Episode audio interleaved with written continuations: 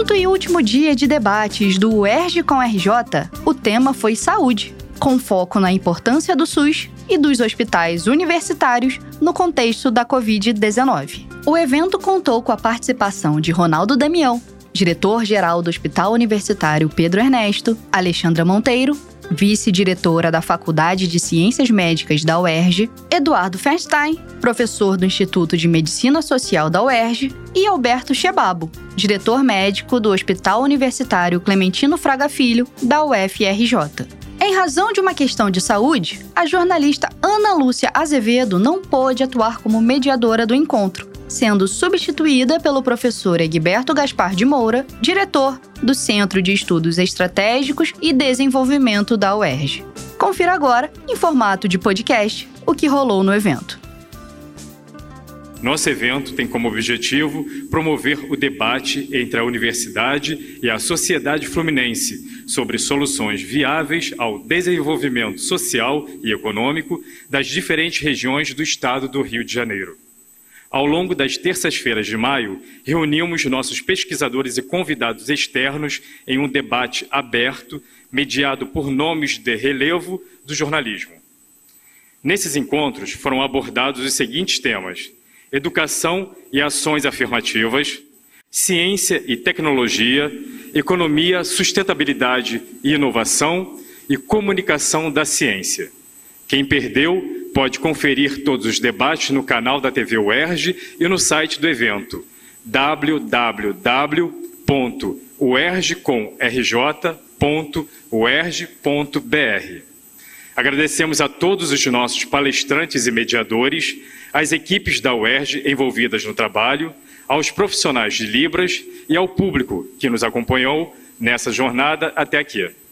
O resultado de todas essas reflexões será consolidado em uma publicação especial a ser lançada no segundo semestre deste ano.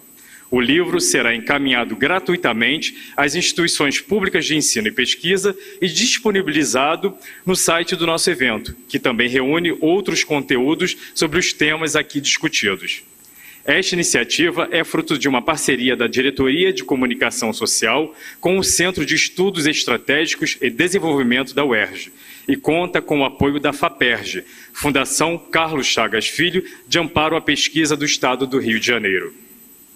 E como não poderia deixar de ser, o ERJ com RJ traz hoje a saúde para o foco, propondo uma reflexão sobre a importância do SUS e dos hospitais universitários no enfrentamento da Covid-19, além de abordar aspectos relativos à prevenção e ao atendimento da população fluminense no pós-pandemia. Para debater sobre este tema tão importante, contamos com a participação de nossos convidados e também com todos que nos acompanham aqui no teatro e pela transmissão ao vivo.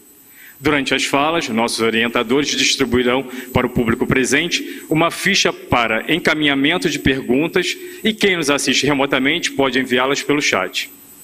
Para iniciarmos o ERJ com o RJ sobre saúde, chamamos ao palco o diretor-geral do Hospital Universitário Pedro Ernesto, doutor Ronaldo Damião.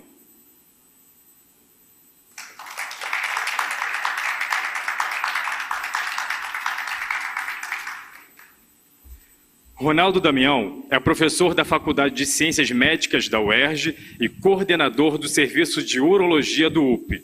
É membro titular da Academia Nacional de Medicina e chefe da 14ª Enfermaria do Hospital Geral da Santa Casa de Misericórdia.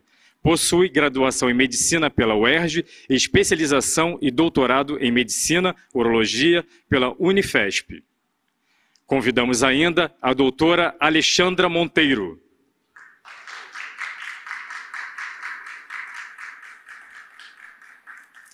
Alexandra Monteiro é médica pela Universidade Gama Filho, mestre e doutora em medicina pela UFRJ, é professora e vice-diretora da Faculdade de Ciências Médicas da UERJ, é também coordenadora do mestrado profissional em telemedicina e telesaúde e diretora científica da Associação Brasileira de Telemedicina e Telesaúde. Chamamos também o doutor Alberto Chebabo,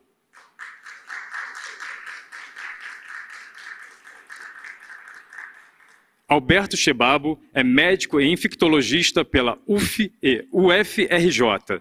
Atualmente é presidente da Sociedade Brasileira de Infectologia e diretor médico do Hospital Universitário Clementino Fraga Filho, da UFRJ. É também membro da Câmara Técnica de Doenças Infecciosas e Controle de Infecção Hospitalar do CREMERGE e do Comitê, do Comitê Especial de Enfrentamento à Covid da Prefeitura do Rio de Janeiro. Fechando o time de palestrantes, chamamos o doutor Eduardo Feinstein.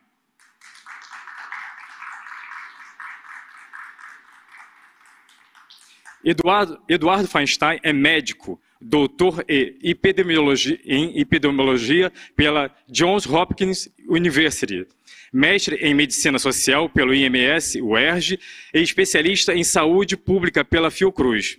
É professor do Instituto de Medicina Social Ézio Cordeiro, da UERJ, e coordena a rede de pesquisas Pró-Saúde e o programa Agenda 2030 na UERJ, UERJ na Agenda 2030.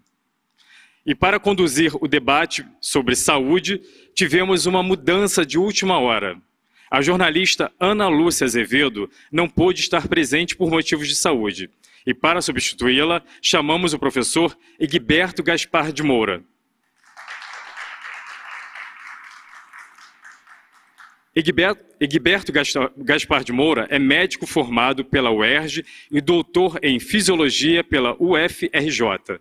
É professor titular de Fisiologia e Fisiopatologia no Instituto de Biologia Roberto Alcântara Gomes, da UERJ. Ex-pró-reitor de pós-graduação e pesquisa e atual diretor do Centro de Estudos Estratégicos e Desenvolvimento da UERJ. Antes de darmos início, vamos ouvir a, gente, a gentil mensagem enviada pela jornalista do jornal o Globo, Ana Lúcia Azevedo. Olá, boa tarde Em primeiro lugar, eu quero agradecer a honra e alegria muito grandes que foram receber esse convite para participar desse evento e estar ao lado de nomes tão importantes quanto o Dr. Alberto Chebabo, o Dr. Ronaldo Damião, a doutora Alexandra Monteiro e o Dr. Eduardo Feinstein. Infelizmente, devido por ironia, a uma virose respiratória, eu não posso estar hoje aí ao lado de vocês mas eu quero destacar aqui a importância do evento né, em trazer a, a relevância do SUS no enfrentamento dessa pandemia. Se não fosse o SUS, os brasileiros estariam completamente desamparados. Destacar a importância dos hospitais universitários no enfrentamento da Covid. Né? E de como tanto o SUS quanto os hospitais né, eh, continuam a ser essenciais né, para enfrentar a síndrome pós-Covid, que afeta milhões de brasileiros.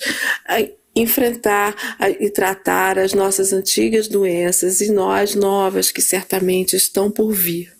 Né? Viva o SUS e vida longa ao SUS e um grande evento a todos. Muito obrigada. Desejamos uma rápida recuperação a Ana Lúcia Azevedo e esperamos contar com a sua participação em outras oportunidades que certamente teremos. Para mediar o nosso debate, passamos então a palavra para o professor Egberto Gaspar de Moura. Boa tarde a todas, a todos aqui presentes e também nos assistindo pela TV UERJ. É, desejo melhoras à jornalista Ana Lúcia Azevedo, né? E que espero aqui poder fazer um papel de jornalista aqui com os meus colegas, mas é óbvio que eu não vou conseguir substituir à altura a grande jornalista. Mas o, é, as regras do, do, debate aqui é, são as seguintes: é, cada um de vocês vai ter 15 minutos para apresentação, eu aviso cinco minutos antes de terminar o prazo, né, aos 10 minutos, e, e a gente para poder ter tempo para a gente receber as perguntas da plateia e do pessoal que está na internet e a gente ter algum debate aqui, alguma troca de ideias, sempre proveitosa. Então, gostaria de agradecer muito professor Damião, professor Alexandre, professor Chebabo, meu amigo Eduardo Fasten, para é, terem aceito né, é, vir aqui e colocar essas ideias sobre a saúde, sobre a situação, tanto do que passamos, né, de terrível, mas o que vamos enfrentar pela frente aí no, no pós-Covid. Então, o primeiro a fazer a, a sua apresentação é o professor Ronaldo Damião. Boa tarde, eu, muito obrigado, me sinto muito honrado de estar aqui. Ana Lúcia, que você se recupere logo, você é muito importante para a saúde do nosso Estado, você divulgou tudo o que estava acontecendo, acompanhou de perto e conhece muito bem essa pandemia que assolou todos nós. Espero que você se recupere brevemente. Eu quero dizer que me sinto muito honrado de participar dessa mesa, junto com os colegas tão ilustres que sempre se destacam nessa vida acadêmica, na vida universitária, professor Shebaba, Eduardo, Alexandra, e sendo eh, entrevistado pelo meu querido amigo Egberto, que certamente não vai substituir a Ana Lúcia mas vai fazer o melhor dele e vai, vai fazer com muita qualificação. Então, eu sou é, da Faculdade de Medicina, como já foi dito, eu me formei aqui, entrei aqui em 1970 na UERJ e estou aqui há 52 anos. Né? Fiz faculdade aqui, fiz especialização, é, fui para fora, para outro estado, para fazer doutorado, e me tornei professor titular em 2000 e hoje eu estou diretor do Hospital Universitário Pedro Ernesto, né, até o final do ano que vem. E nosso hospital é um hospital de média e alta complexidade, é um hospital que tem de 450 a 510 leitos, é, ele tem 72 anos, Há 60 anos, nosso congresso hoje, que vai ser em agosto, cuja presidente do congresso está aqui do meu lado, a professora Alexandra, vai comemorar os 60 anos em que o hospital foi incorporado à faculdade. E o tema vai ser justamente esse, né? sobre as infecções e o impacto que isso teve na sociedade. Nosso hospital é, ele tem cerca de 4.500 funcionários, ele é, atende cerca de 3 mil pacientes é, no ambulatório diariamente e 60 cirurgias diárias. Ele é um hospital que se destaca muito por ser um hospital que oferece residências, são mais de 600 residentes em todas as áreas, não só de medicina, mas em medicina, em nutrição, em fisioterapia, em psicologia, em enfermagem, em diversas outras áreas, e também oferece é, pós-graduação, estrito senso, lato senso, em mestrado, em doutorado. Ele é, abrange mais de 50 especialidades médicas. E é um hospital hoje de uma complexidade muito grande ele vem crescendo nesses últimos 20 anos, de tal sorte que hoje ele é uma referência no nosso Estado na alta complexidade. E, e nessa é, pandemia, nós é, fomos convocados pela Secretaria Estadual de Saúde, principalmente na fase inicial da pandemia, visto que os hospitais de campanha que foram planejados não foram, é, não foram abertos no seu tempo devido. Portanto, o hospital, na primeira, no ano de 2020, ele foi convocado para que se tornasse uma das referências do Estado naquele ano. É, um hospital com esse porte enorme de cirurgias se tornar, é, em curto período de tempo, um hospital com 200 leitos dedicado à pandemia, cerca de 90 leitos de CTI, exigiu uma compreensão muito grande de todos os professores, os técnicos administrativos, médicos, para que isso se tornasse uma realidade. Enfermarias que eram enfermarias dedicadas a pacientes ortopédicos, neurocirúrgicos, urológicos, vasculares, se tornaram CTI. CTI é, com pacientes de, gravíssimos, com pacientes complicados com Covid. Se internamos durante esse período acima de 1.500 pacientes e tivemos cerca mais ou menos de 300 óbitos. Então, para que isso pudesse acontecer, foi necessário que houvesse muitas reuniões, planejamento, porque nós não estávamos preparados para isso, foi muito difícil, de tal sorte que foi possível, num curto espaço de tempo, com apoio da instituição, da Universidade do Estado do Rio de Janeiro, de outros setores da universidade, como, por exemplo, a engenharia, a Faculdade de Química e outras, que se tornou possível, com os alunos, se tornou possível testar também cerca de 50 mil pessoas. Houve um dia, uma noite, que chegaram 17 ambulâncias e 12 pacientes faleceram nessa noite. Foi muito difícil atravessar esse período, porque, como os senhores acompanharam bem, a pandemia um desastre muito grande e passou a ter falta de medicamentos, em alguns lugares, até como em Manaus, como vocês acompanharam, de oxigênio. Os preços dispararam,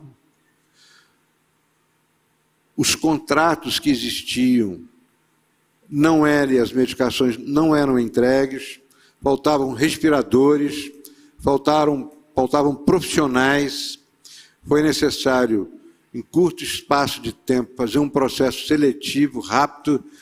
Muita gente se afastou, pessoas de risco que não podiam frequentar os mesmos ambientes. Foi uma união extremamente importante para que a gente pudesse dar o atendimento necessário à população. E que as cirurgias oncológicas e cardíacas não se interrompessem. Foi possível continuar, então, fazendo as cirurgias cardíacas, até transplantes renais de pacientes que não podiam esperar, pacientes que não suportavam mais, não tinham acesso para continuar fazendo a sua diálise e tratamento do quadro de insuficiência renal, foi inclusive necessário fazer transplantes renais.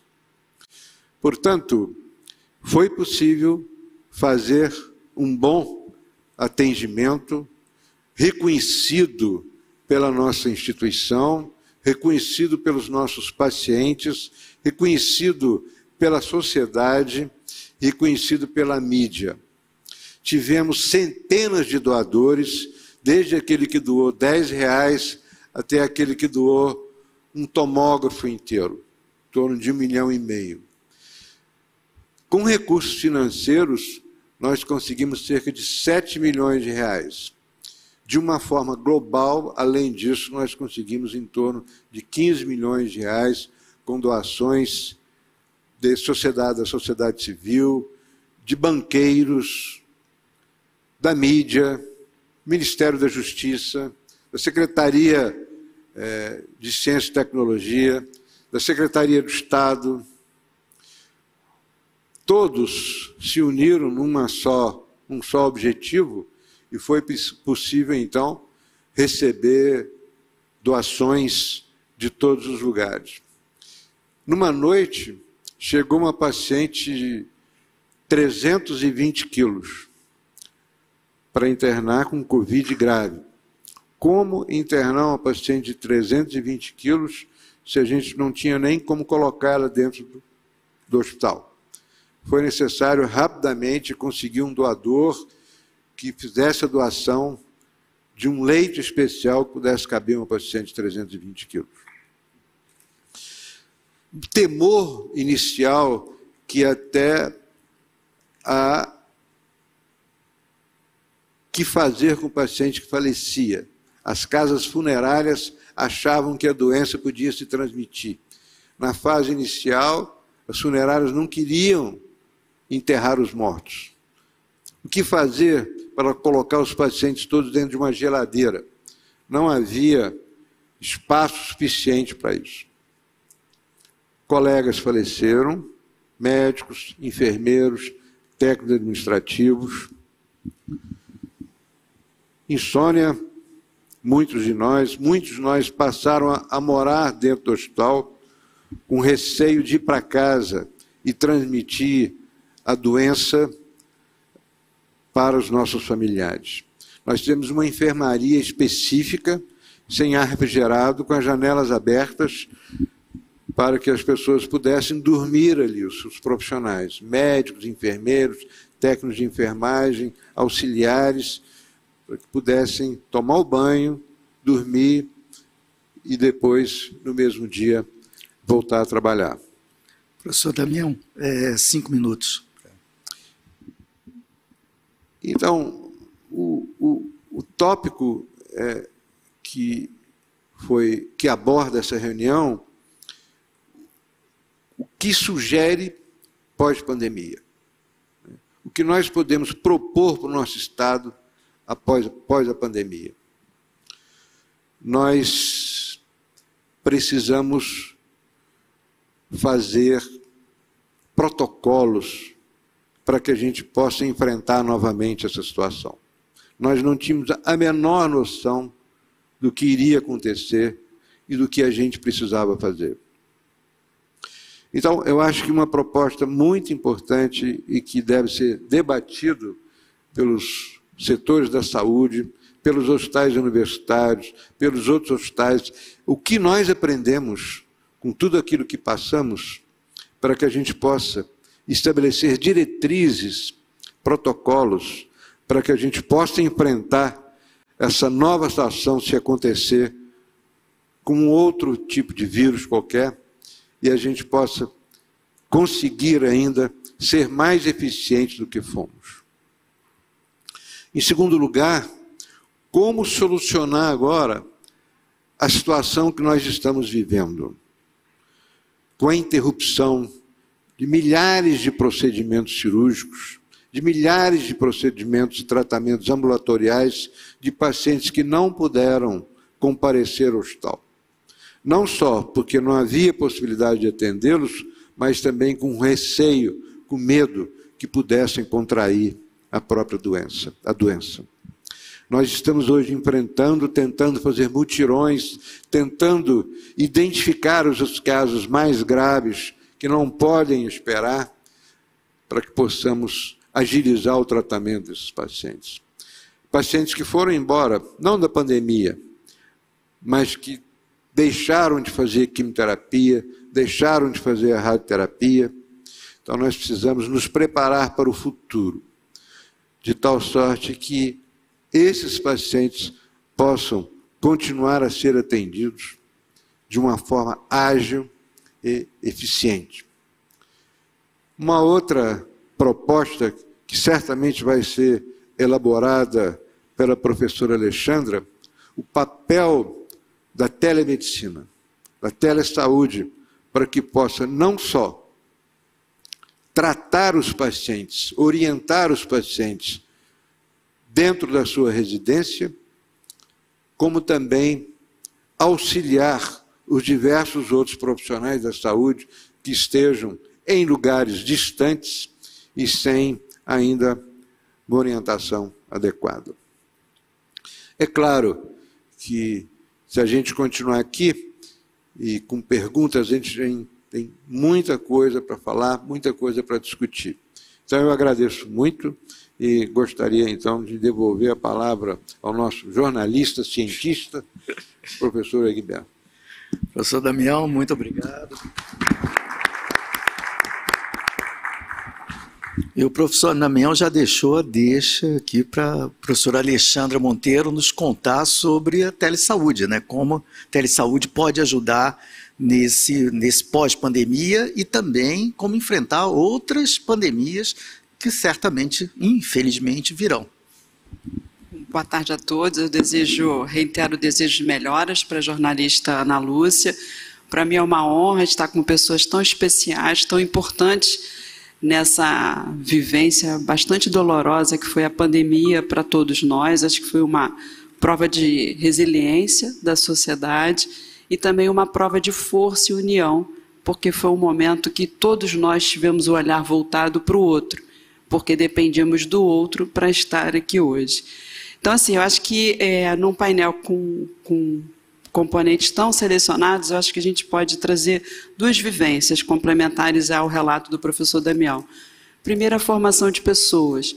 Como vice-diretora de uma escola médica, é, nós percebemos ao longo dessa disruptura que houve em 2020, quando o plano pedagógico ele seguia as diretrizes curriculares do MEC, da formação na medicina e também nas outras áreas da saúde, porque na universidade participamos da reunião, do, da reunião com o Fórum de Diretores do Centro Biomédico, nós tivemos que reaprender a ensinar e os alunos tiveram que reaprender a aprender. Por que, que eu digo isso? Porque o estudo, o ensino, o processo de ensino-aprendizagem, ele era extremamente convencional. É, ele seguia modelos de gerações anteriores e com ensino remoto emergencial, todos nós tivemos que desenvolver competências, habilidades e atitudes para esse novo mundo digital que veio de forma imposta pela pandemia para a educação. Nós todos já vivíamos essa transformação digital no banco, por exemplo. Em 2020, o banco já estava na palma da mão, as redes sociais para nossa comunicação ágil e efetiva já estava na palma da mão, pela mobilidade, pelos celulares, mas o ensino-aprendizagem ainda era muito restrito ao modelo convencional. Então, essa disruptura trouxe para a gente, e, e, nós tivemos reuniões também com as faculdades de medicina públicas do Estado do Rio de Janeiro, foi um processo de reaprender muito abruptamente é, esse novo modo de ensinar. Assim como a UERJ, nós voltamos à Faculdade de Medicina em dois meses, um mês e meio, em torno de dois meses, ao, ao usar ambientes virtuais de aprendizagem, a UERJ um pouco depois, salvo engano, como toda instituição, e as outras faculdades também aqui no estado do Rio de Janeiro. Então, acho que o que aprendemos é que temos que rever os modelos tradicionais de ensino-aprendizagem. Eu acho que esse é o grande legado, se alguma é, positividade, né? dizem que na dor se renasce uma flor, né? Então, assim, eu acho que a pandemia trouxe para a gente essa reflexão, especialmente na saúde, quando comprovadamente esse evento ele traz um dentro da sua agenda a ciência, a ciência teve que mostrar agilidade na identificação da solução de vacinas, na identificação de processos. O professor Damião traz uma vivência é, aguda como gestor do hospital, com certeza o professor Chebabo também, assim como Eduardo, todos nós tivemos. Então, é, eu acho que o legado que fica é: não pode ser mais como antes. Não tem como. Não podemos refutar o óbvio e precisamos seguir juntos. Nessa, é, em complemento a esse, esse depoimento que está dentro da agenda da nossa discussão de hoje, que foi a disruptura no modelo educacional provocado pela pandemia, houve também uma disruptura no modelo do atendimento em saúde. Pela primeira vez no Brasil, em março de 2020, o governo federal, o nosso presidente, ele assina uma lei, que é a Lei de Telemedicina 13979, que autorizou o atendimento remoto aos pacientes. O que, que o Brasil permitia até então em termos de transformação digital, é, isso incluindo médicos e algumas outras profissões? Nós podíamos fazer dentro de sistemas é, de regulação própria, sistemas de registro eletrônico em saúde, a segunda opinião para um colega, o envio de imagens, o laudo à distância, o telemonitoramento, mas não era permitido no Brasil, em outros países já era, que fosse o paciente fosse atendido remotamente. Então a pandemia trouxe para a agenda da sociedade não só o desejo do paciente de manter contato com seu cuidador, o médico, o enfermeiro, ou qualquer uma das outras, dentro das 14 profissões em saúde reconhecidas no Brasil. Então, houve o desejo do paciente e a necessidade do cuidador de estar em contato com o seu paciente. O que mais se ouve hoje em dia são as questões relacionadas à saúde mental, que também decorre desse distanciamento e desse isolamento. E o que, que aconteceu no Brasil nesses dois anos? Né? De forma, acho que, pensando em. Eu não estou controlando meu tempo, porque está do lado de cá, é, pensando no, um pouco do resgate do passado e qual é o impacto para o futuro. O Brasil tem uma estratégia de saúde digital que já vem de 2018 a 2017, foi a primeira publicação, que foi aperfeiçoada em 2020. Foi atualizada em 2020 é uma agenda que vai, a Estratégia de Saúde Digital do Brasil vai de 2020 a 2028 e ela está em consonância com uma das pautas desse evento de hoje, que são os Objetivos de Desenvolvimento Sustentável da Organização Mundial de Saúde. Dentro dessa agenda da Estratégia de Saúde Digital, existem duas diretrizes é, dos Objetivos de Desenvolvimento da ODS, Desenvolvimento Sustentável. O 3, que é a saúde e bem-estar, que passa pela universalização do acesso e universalizar o acesso com qualidade num país continental como o nosso. A tecnologia permite isso, então está dentro da agenda. Dentro desse movimento da agenda no Brasil, a gente tem hoje a Rede Nacional de Dados em Saúde, que tem dentro dos seus preceitos a interoperabilidade de sistemas e o Connect SUS, que todos nós estamos ouvindo falar, nosso comprovante de vacina está no Connect SUS, e a, o objetivo, o ADS número 4, que é da educação, que é de permitir o acesso à educação, também universalizar o acesso com qualidade à educação, que mais uma vez a transformação digital nos permite isso, e para nós, profissionais da saúde na, promo na promoção e na prevenção, promoção da saúde e prevenção de doenças. Então, é, eu acho que como política de futuro, já pensando para o pós-pandemia, nós temos o respaldo legal de uma lei federal que está para ser transformada. Inicialmente foi uma lei de telemedicina 13979, publicada em 2020. Hoje, a Câmara dos Deputados ela já aprovou a telesaúde na forma da lei, então, qual a diferença de telemedicina e telesaúde? Telemedicina é um ato privativo do médico, a teleenfermagem do enfermeiro, a teleodontologia do dentista. A telesaúde ela é universal para as 14 profissões em saúde. Então, existe hoje uma lei, um projeto de lei aprovado na Câmara dos Deputados, que passa ao Senado, parece que vai ser aprovado no Senado, e se assim o for, basta o executivo legislar e os conselhos federais em saúde, eles têm que criar, a medicina já tem o seu, os seus preceitos éticos, né? Porque a gente tem o preceito ético, civil e, e criminal. Além disso, é, esse movimento que está acontecendo na transformação digital pela Lei Federal para a Telesaúde, ele é também suportado, e isso vem junto com o escopo da educação, pela Política Nacional de Informação é, em Saúde, que é a PNIS, que foi publicada em 2019.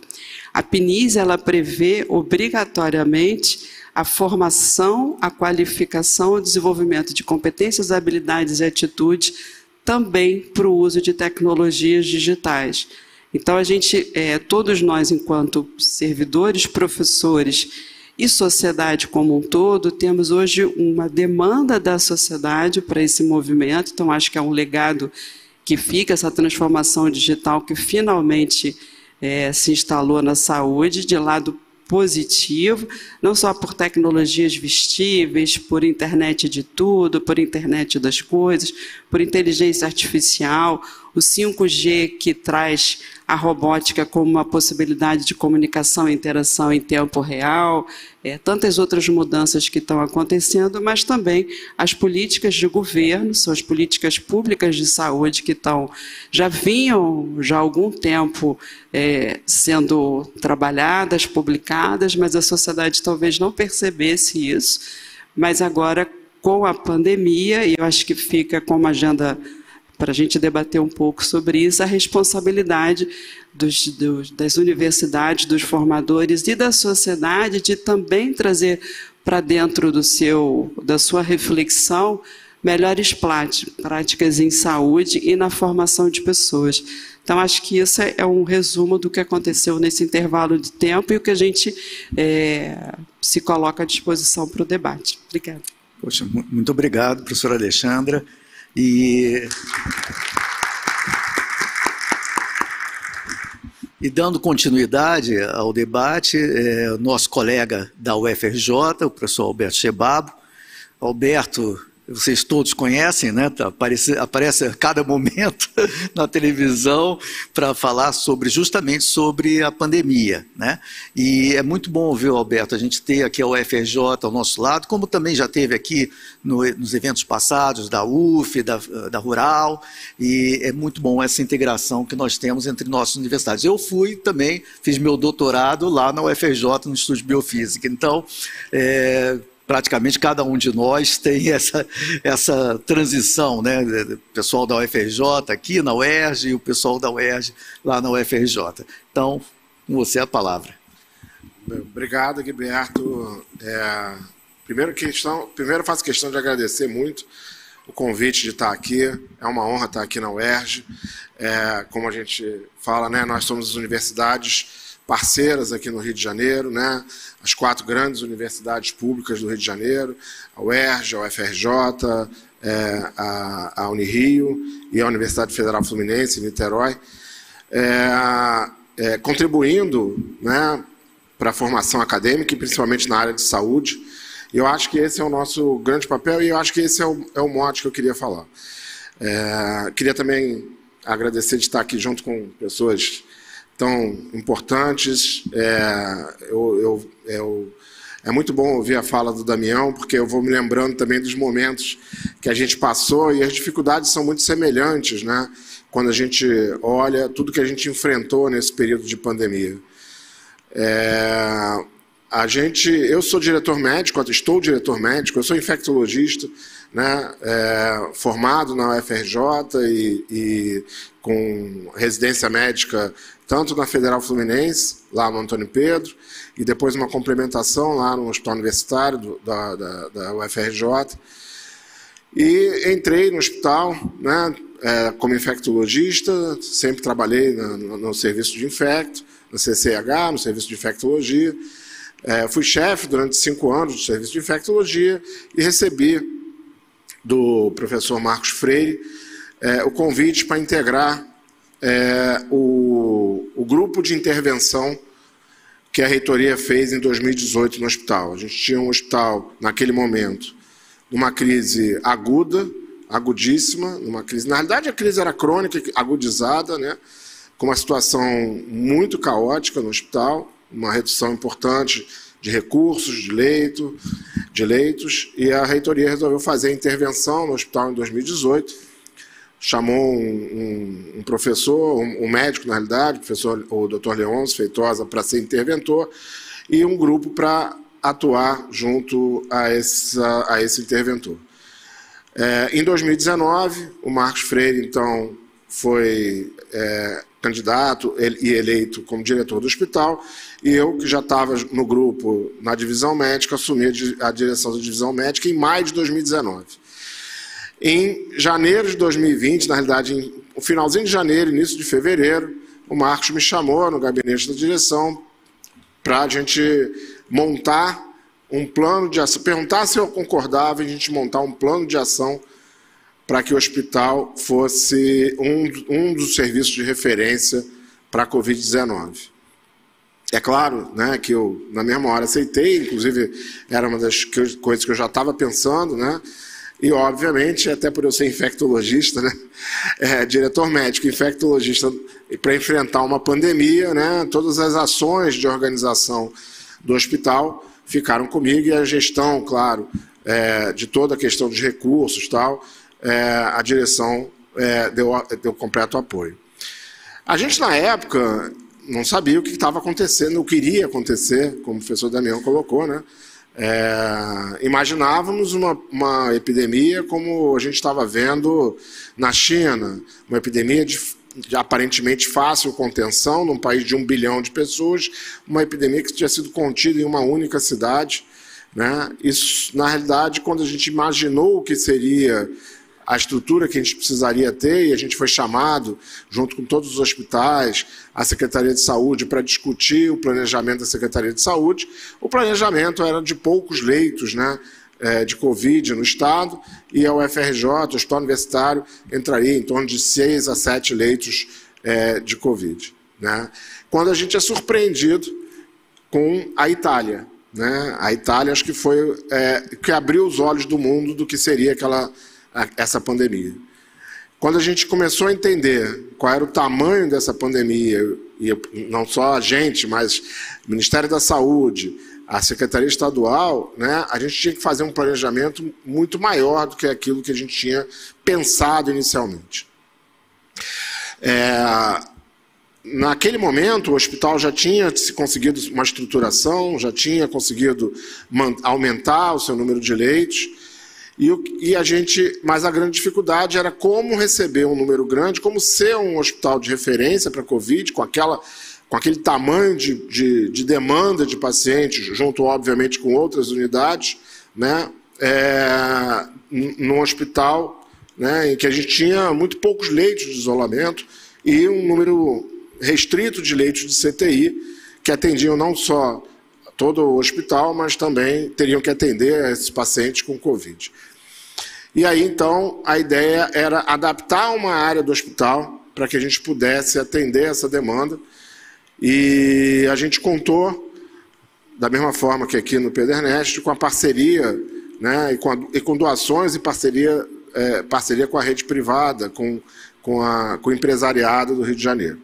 Nós tivemos a ajuda do projeto União Rio, que era um projeto que reunia empresários é, da saúde de outras áreas é, aqui no Rio de Janeiro, empresários de, é, é, é de banco, de mídia, né, e também da área da saúde, que é, promoveram né, a reforma e adaptação das áreas do hospital onde a gente poderia internar pacientes com Covid, para que eles fossem transformados em unidade de, de, de, terapia intensiva e unidade de isolamento de enfermaria para atender pacientes Covid.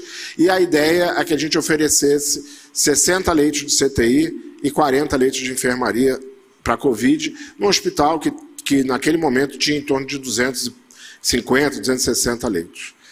É, a gente é, conseguiu essa reforma em tempo recorde. Eu me lembro que em março a gente já tinha é, final de março, a gente já tinha boa parte da, da, área onde seria o CTI, que é o oitavo andar, que era a área onde era o CTI cardíaco e, a, e as enfermarias de cardiologia que foram adaptadas para se tornarem CTI, todas prontas para receber paciente, os pacientes. E a grande dificuldade naquele momento era quem iria trabalhar ali. Como a gente ia conseguir recursos humanos, é, para trabalhar nessas áreas, e aí contando entre médicos, fisioterapeutas, enfermagem, né, e toda a estrutura necessária para atender essa demanda de pacientes.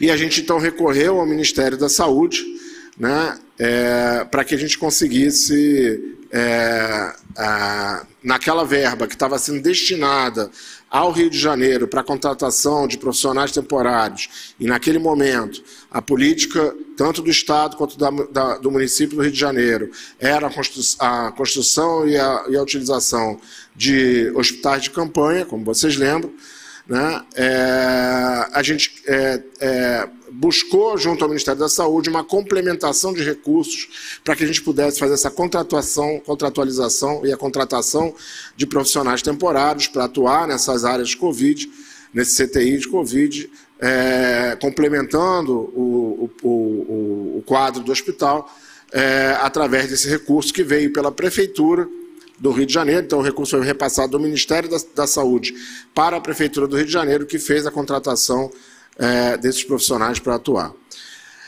É, uma das questões que a gente sempre colocou desde o início, né, e aí por isso, inclusive, que a gente buscou a, a iniciativa privada, o apoio da iniciativa privada, dessa parceria público-privada, era a intenção do governo do Estado e do governo do, do município do Rio de Janeiro, da prefeitura, de é, é, atuarem no, no, no, enfrentamento da pandemia com é, a construção e a organização de hospitais de campanha.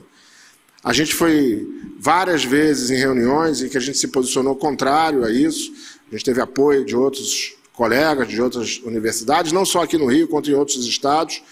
Eu, como representante da SBI, na época da Sociedade Brasileira de Infectologia, fui a Brasília num evento é, organizado em março pelo ministro Mandetta, junto com a OPAS, para discutir a pandemia e o enfrentamento da pandemia no Brasil. E me lembro de estar junto com o pessoal da Unifesp, da, da USP, e a gente colocar o tempo inteiro que a política de enfrentamento não deveria ser em, com hospitais de campanha, e sim utilizando os leitos que já existiam e que estavam fechados nos principais hospitais do Brasil, e principalmente nos hospitais universitários, que eram os hospitais que, tem, que tinham e continuam tendo a expertise de enfrentar esse tipo de paciente, de doença, com pacientes de gravidade e principalmente de pacientes é, que você precisaria de isolamento, e naquele momento né, a gente é, tinha um, um, uma, um receio muito grande, a gente viu o que estava acontecendo fora do Brasil, até em relação à dificuldade de, de ter equipamento de proteção individual para os profissionais de saúde, então a gente sabia que teria essa dificuldade e a gente brigava o tempo inteiro de que é, o recurso que se ia é, aplicar em hospitais de campanha deveria, ao contrário, ser utilizado nos hospitais universitários, é, aqui no Rio, principalmente no Pedro Ernesto, no HU, no, no Gafre é, e em Niterói, né, é, com recursos do Estado e da Prefeitura de Niterói, no Antônio Pedro, para que esses hospitais sim conseguissem, e além disso, né, o, o, INE, né, o Instituto Nacional de Infectologia, que já tinha também seu hospital, também com essa expertise, né, aumentar, ampliar os leitos que estavam fechados, os leitos ociosos, né, e que precisava apenas, na grande maioria das vezes, de recurso humano e muito pouco de infraestrutura e equipamento. Professor e, cinco minutos. Infelizmente, né, é, a, a, não foi essa a, a política. E, e, a gente viu o que aconteceu. Os hospitais de campanha que eram é, administrados pelo poder público, com exceção dos dois que eram administrados pela iniciativa privada, tiveram muito pouca atuação né? Alguns, vários não abriram, nem funcionaram, né? E na realidade quem é, conseguiu manejar a pandemia no setor público do Rio de Janeiro foram os hospitais universitários, junto com o Instituto Nacional de Infectologia e é, na rede municipal o, o Hospital Gazola, Ronaldo Gazola, né, é, que principalmente a partir da gestão é, atual da prefeitura, quando se fechou completamente os hospitais de campanha e se abriram todos os leitos, se transferiu esse recurso humano para abrir todos os leitos é, é, do Gasola, né, que foram os hospitais que conseguiram é, atender essa demanda. Então, assim, eu, eu acho que é, essa lição aprendida, né, de que, é, principalmente aqui no Rio de Janeiro, que a gente tem um número enorme de leitos públicos é, federais, estaduais, municipais, né? O SUS, quando foi instado a dar a sua resposta e quando teve recurso, né? É, tanto recurso financeiro quanto recurso humano, né? Deu a resposta. É, foi responsável por, por atender a principal demanda no hospital universitário. Chegamos a ter mais de 100 pacientes de Covid internados simultaneamente, 60 em CTI, é, é, 40 e tantos em, em unidades de enfermaria. É, é, atendemos, até o momento, já internamos mais de 1.500 pacientes, né, com em torno de, de 30% de óbitos, né, um número é, muito maior do que a gente gostaria, mas quando a gente olha a complexidade né, dos pacientes que chegavam para nós, lembrando que principalmente para os hospitais universitários, que eram hospitais gerais, vinham os doentes de maior complexidade, uma vez que o Gasola e o INE né, são hospitais muito, eram hospitais e são hospitais muito específicos né, para uma única doença, não tem uma estrutura que o hospital universitário tem, né? Então a gente recebia pacientes oncológicos, pacientes cardiológicos, pacientes cardiopatas, né? pacientes com outras comorbidades graves. É, é, e, e, foi o que conseguiu dar atenção a essa população. E paralelo a isso, né, a gente ainda conseguiu manter um mínimo de estrutura operacional para os pacientes não Covid. Nós é, mantivemos as cirurgias oncológicas, as cirurgias, principalmente as oncológicas e alguma coisa da cirurgia cardiovascular, mas principalmente as cirurgias oncológicas, é, e conseguimos é, no final é, daquele período mais crítico de pandemia, né, quando a gente foi olhar, é, nos surpreendemos quando a gente foi ver, dentre todos os hospitais universitários do Brasil, o HU é, foi o hospital que teve maior volume de cirurgias de alta complexidade é, em todo esse período. É, quando a gente fez o pegou, pegamos o levantamento feito pelas, pelo Programa Nacional de Residência Médica, mostrando que o Hospital Universitário tinha sido um dos hospitais com maior volume de cirurgias é, de alta complexidade, mesmo tendo quase que dividido o hospital em dois, entre um, um hospital Covid e um hospital não Covid. Então, para complementar, só para finalizar, eu acho que é, esse é o nosso papel. Né? O nosso papel dentro dos hospitais universitários é ensino, pesquisa e assistência. E dentro da assistência, a assistência de alta complexidade, a assistência nos momentos onde numa pandemia, né, conseguir dar essa resposta, como deu o Pedernés, como deu o, Antônio, o, o, o Hospital Universitário, Clementino Fraga Filho, como deu o Pedernés, o Gafré, né, e, e, o INE, que apesar de não ser um hospital universitário, é um Instituto Federal de Ensino e Pesquisa, né, principalmente de pesquisa, é, dando essa resposta é, e fazendo com que o SUS conseguisse, na cidade do Rio de Janeiro, no estado do Rio de Janeiro, atender a demanda que lhe foi imputada.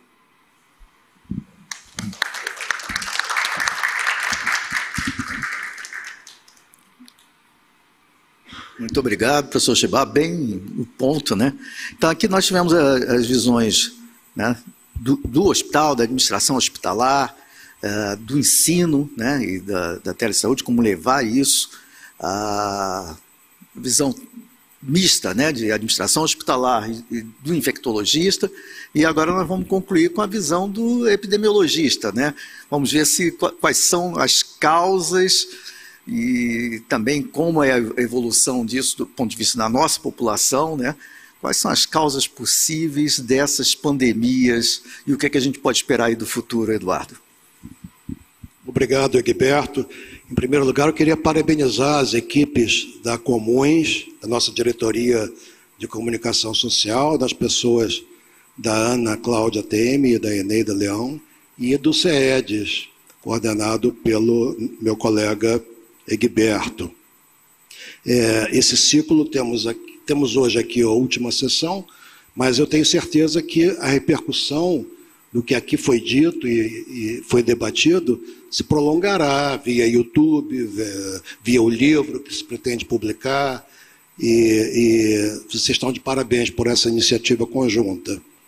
Eu, eu trouxe aqui uma colinha vou pedir desculpas para fazer uma, algumas consultas à minha colinha, porque eu tentei reunir algumas, como epidemiologista, alguns dados, algumas evidências sobre os antecedentes e as consequências do que estamos aqui a discutir. É, Rio de Janeiro pós-pandemia, altamente imprevisível. Mas o mundo inteiro pós-pandemia é altamente imprevisível. De fato, já há décadas atrás, um físico renomado, um dos precursores da física quântica, o Niels Bohr, dizia que ele nos alertava: olha, predição é muito difícil, especialmente sobre o futuro. Então, ah, é preciso cuidado nas nossas predições. É, o que se pode então dizer sobre as perspectivas do Rio pós-pandemia. É, as heranças são muito pesadas, as heranças adversas, socioeconômicas e de saúde, muito pesadas, muito complexas e altamente relacionadas. Vejam, esse estado do Rio. Nos últimos 20 anos, esse estado reduziu em mais de um terço a sua participação no PIB nacional. Em anos recentes, perdeu-se aqui, nesse estado, quase a metade dos empregos formais evaporados no país. Além disso, a nossa taxa de desemprego foi maior do que a média nacional, de resto também já bastante alta há algum tempo.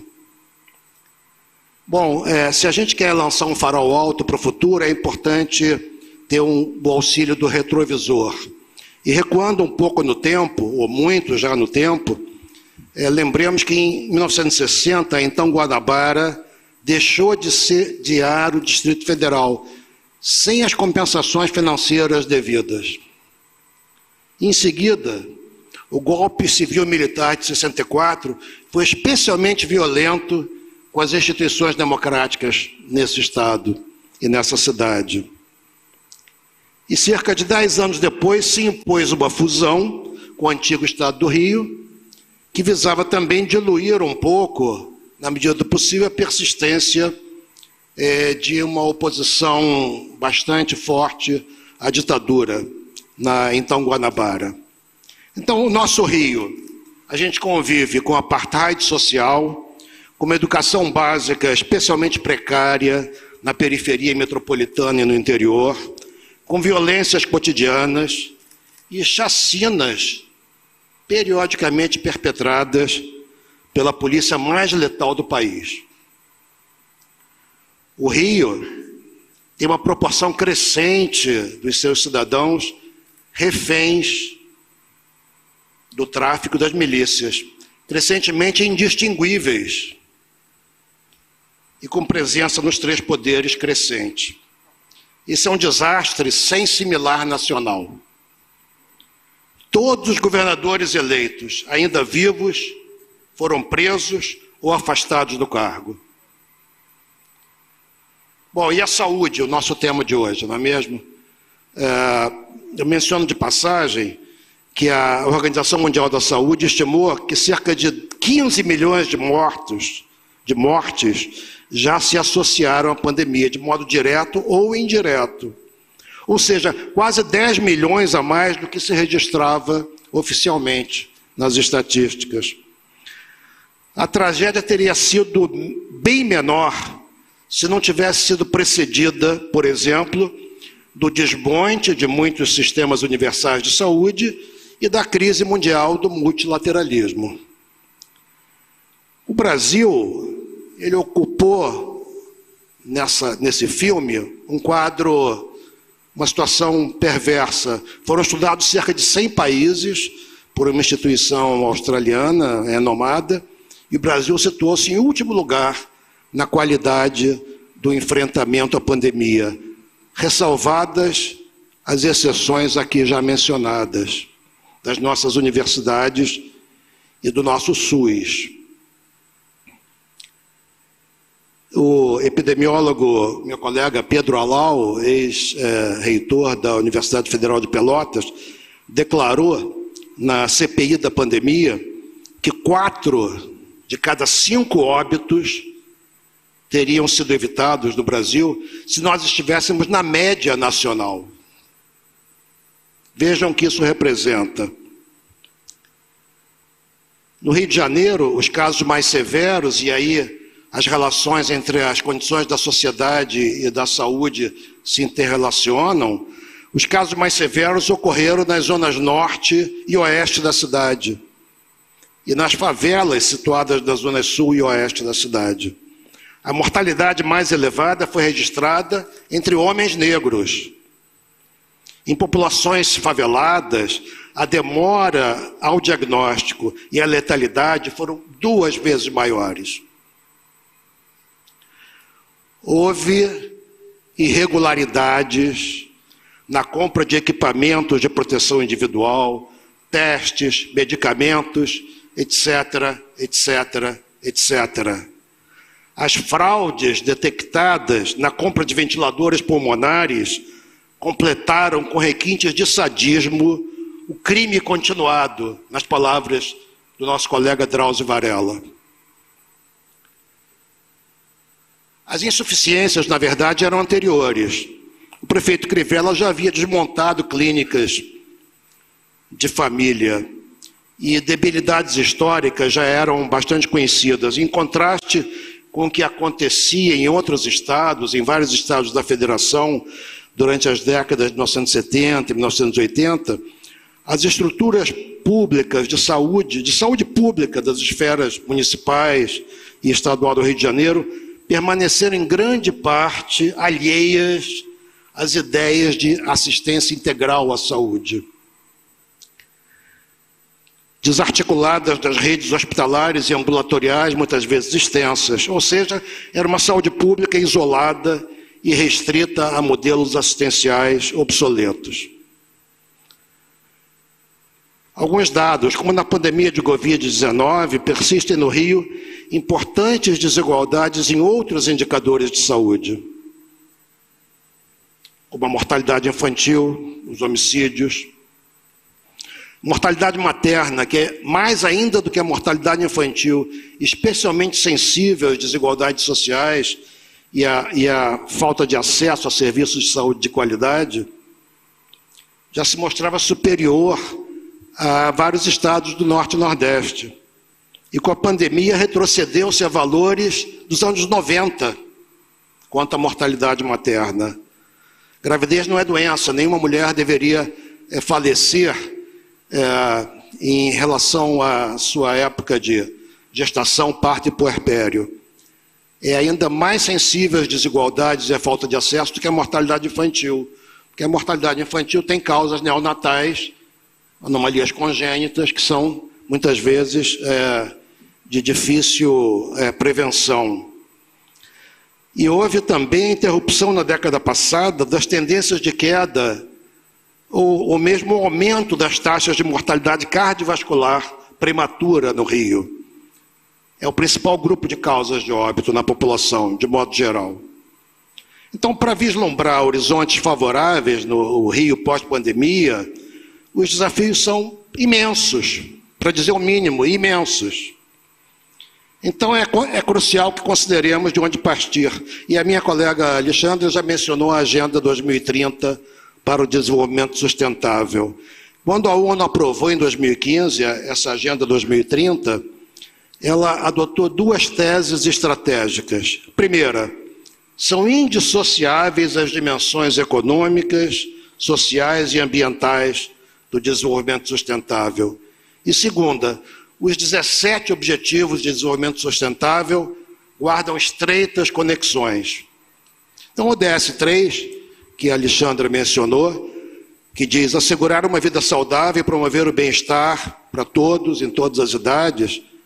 Como é possível atingir essas metas, e são várias, sem que sejam abordadas as profundas conexões da saúde os outros ODS que mencionam pobreza e fome, emprego, produção e consumo sustentáveis, cidades seguras e resilientes, saneamento, educação de qualidade, controle das mudanças climáticas, preservação dos ecossistemas e, não menos importante, a conquista da equidade de gênero e sociedades pacíficas e inclusivas.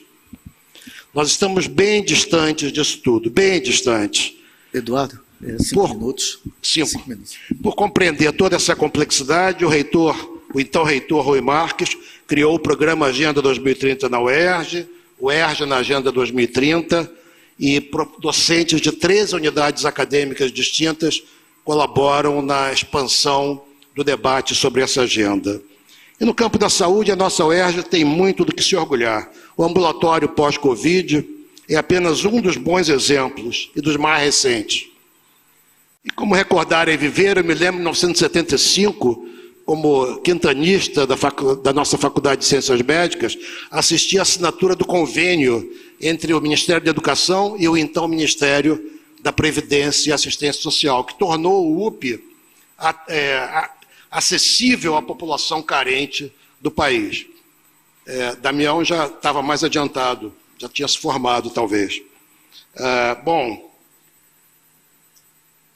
o fato é que durante, mesmo nos anos de chumbo é, da década de 70, foi gestado é, paulatinamente o movimento da reforma sanitária brasileira, inspirada no binômio saúde e democracia. E a UERJ pode se orgulhar do importante papel que vários professores do seu Instituto de Medicina Social, liderados pelo saudoso Ezio Cordeiro, desempenharam nesse processo. Ativos, em processos que reconduziram o país à oitava Conferência Nacional de Saúde, em 86, ao capítulo de saúde da Constituição Cidadã, de 88, e ao Sistema Único de Saúde, até consta do site do MS, esqueceram, do Ministério da Saúde, esqueceram de apagar, um dos maiores e mais complexos sistemas de saúde pública do mundo. Mas o fato é que tanto a saúde como a democracia estão seriamente ameaçados entre nós. A pandemia não terminou e seus impactos de médio e longo prazo na morbidade humana ainda são incertos. Mais ainda, as relações predatórias da humanidade com os ecossistemas pressagiam outras pandemias no futuro, como resultado de transbordamentos de patógenos animais para populações humanas. Já se estimou que a probabilidade anual de pandemias poderá ser multiplicada por sete em décadas futuras, em grande parte devido a mudanças ambientais causadas antropogênicas, causadas pelo homem. E quanto à democracia, bom, eu vou terminar lembrando que Humberto Eco identificou características típicas do que ele chamou de fascismo eterno, entre outras, o irracionalismo, a recusa da modernidade, o desacordo como traição, o medo da diferença, a obsessão pelo complô, o paradoxal elitismo de massa e a necropolítica.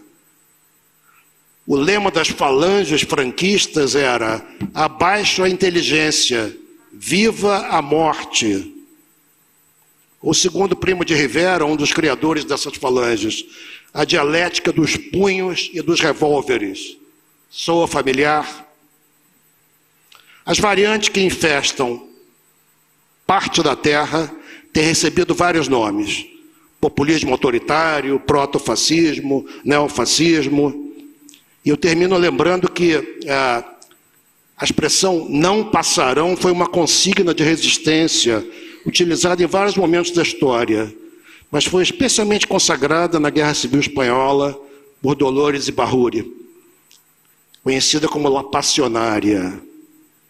E soube ontem de interesse que passionária é maracujá em tupi-guarani. Uma coisa nossa, essa já é outra história, mas tem tudo a ver, a meu ver, é, com a saúde das populações, com o Rio de Janeiro e com a nossa UERJ. Obrigado.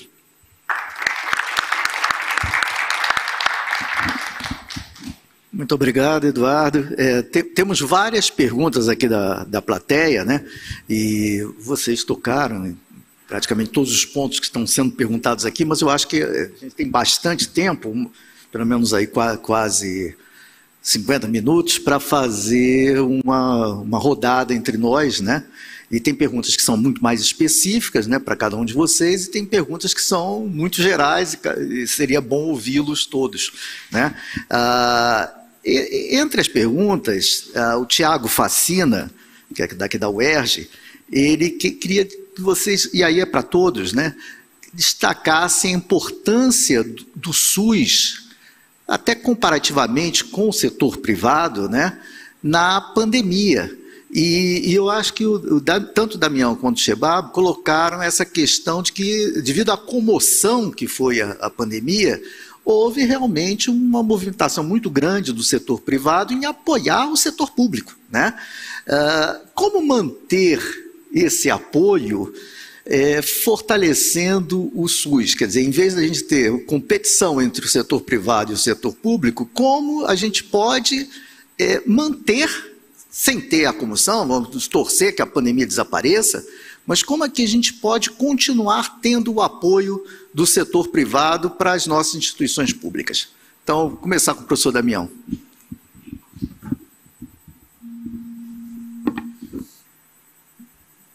Então, é,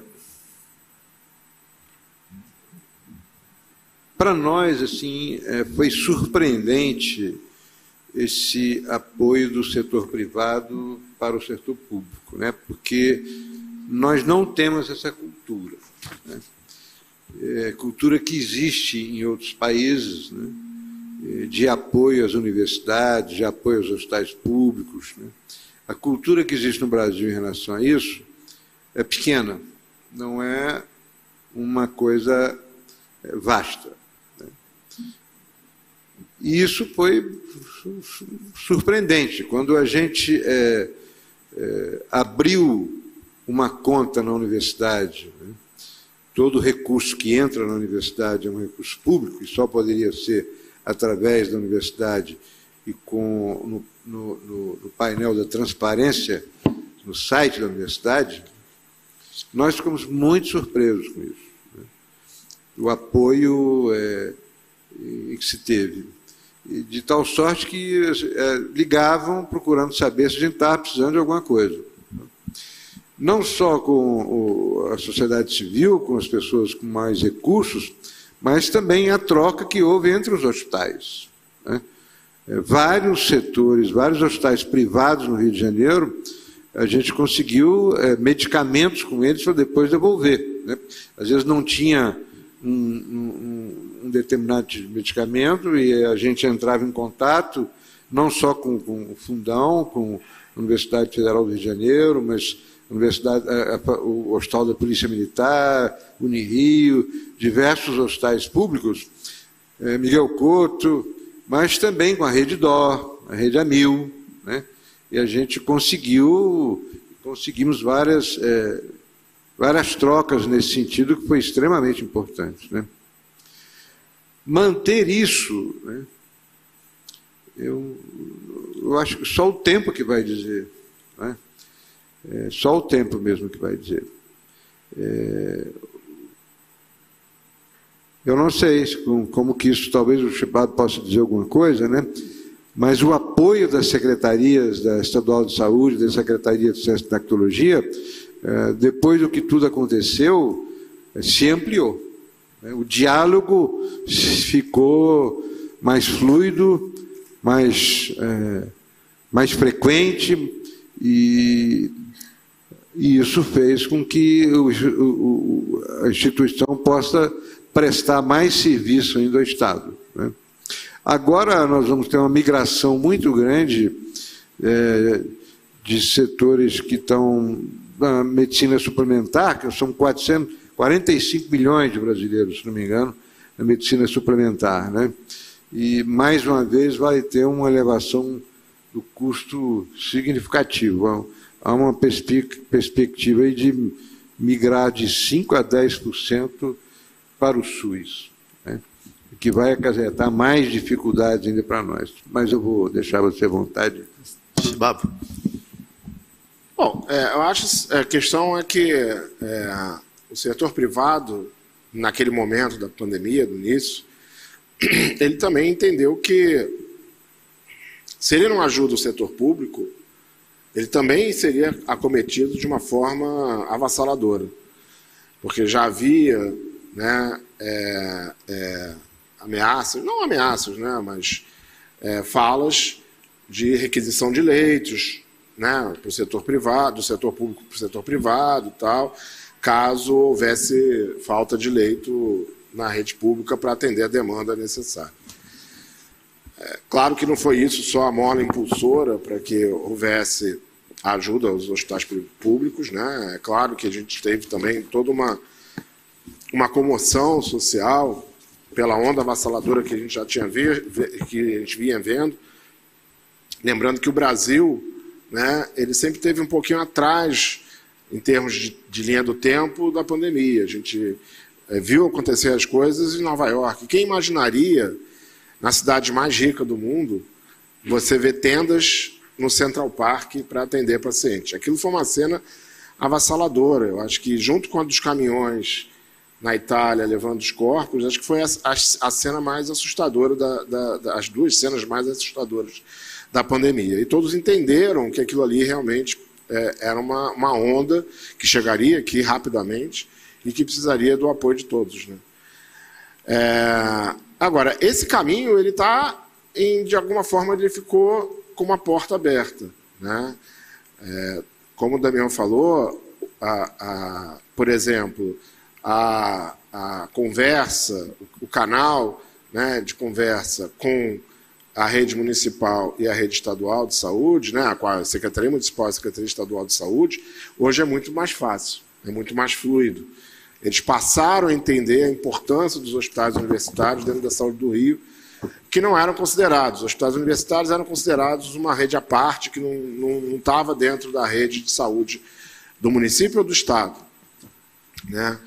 e eu sei que com o Pedernest essa conversa até foi mais mais fluida com o Estado, exatamente por ter uma facilidade maior, mas mesmo conosco, que somos uma rede federal e que tem toda a dificuldade né, de contratualização, essa, essa, essa parceria tem sido muito importante, tanto com o Estado quanto com o município. E não à toa que a gente conseguiu reabrir os leitos que nós fechamos em, em janeiro, é, por forte demanda e pressão de ambos os secretários de saúde, tanto do Daniel Sorange quanto do, do Alexandre Kiep, junto ao ministro da Saúde, que fez com que o ministro tivesse que, de alguma forma, é, é, mandar recursos para que a gente pudesse contratar novamente e reabrir esses leitos, contratar os profissionais de saúde, uma parte dos profissionais de saúde que tinham sido demitidos no final, no dia 31 de dezembro de 2021.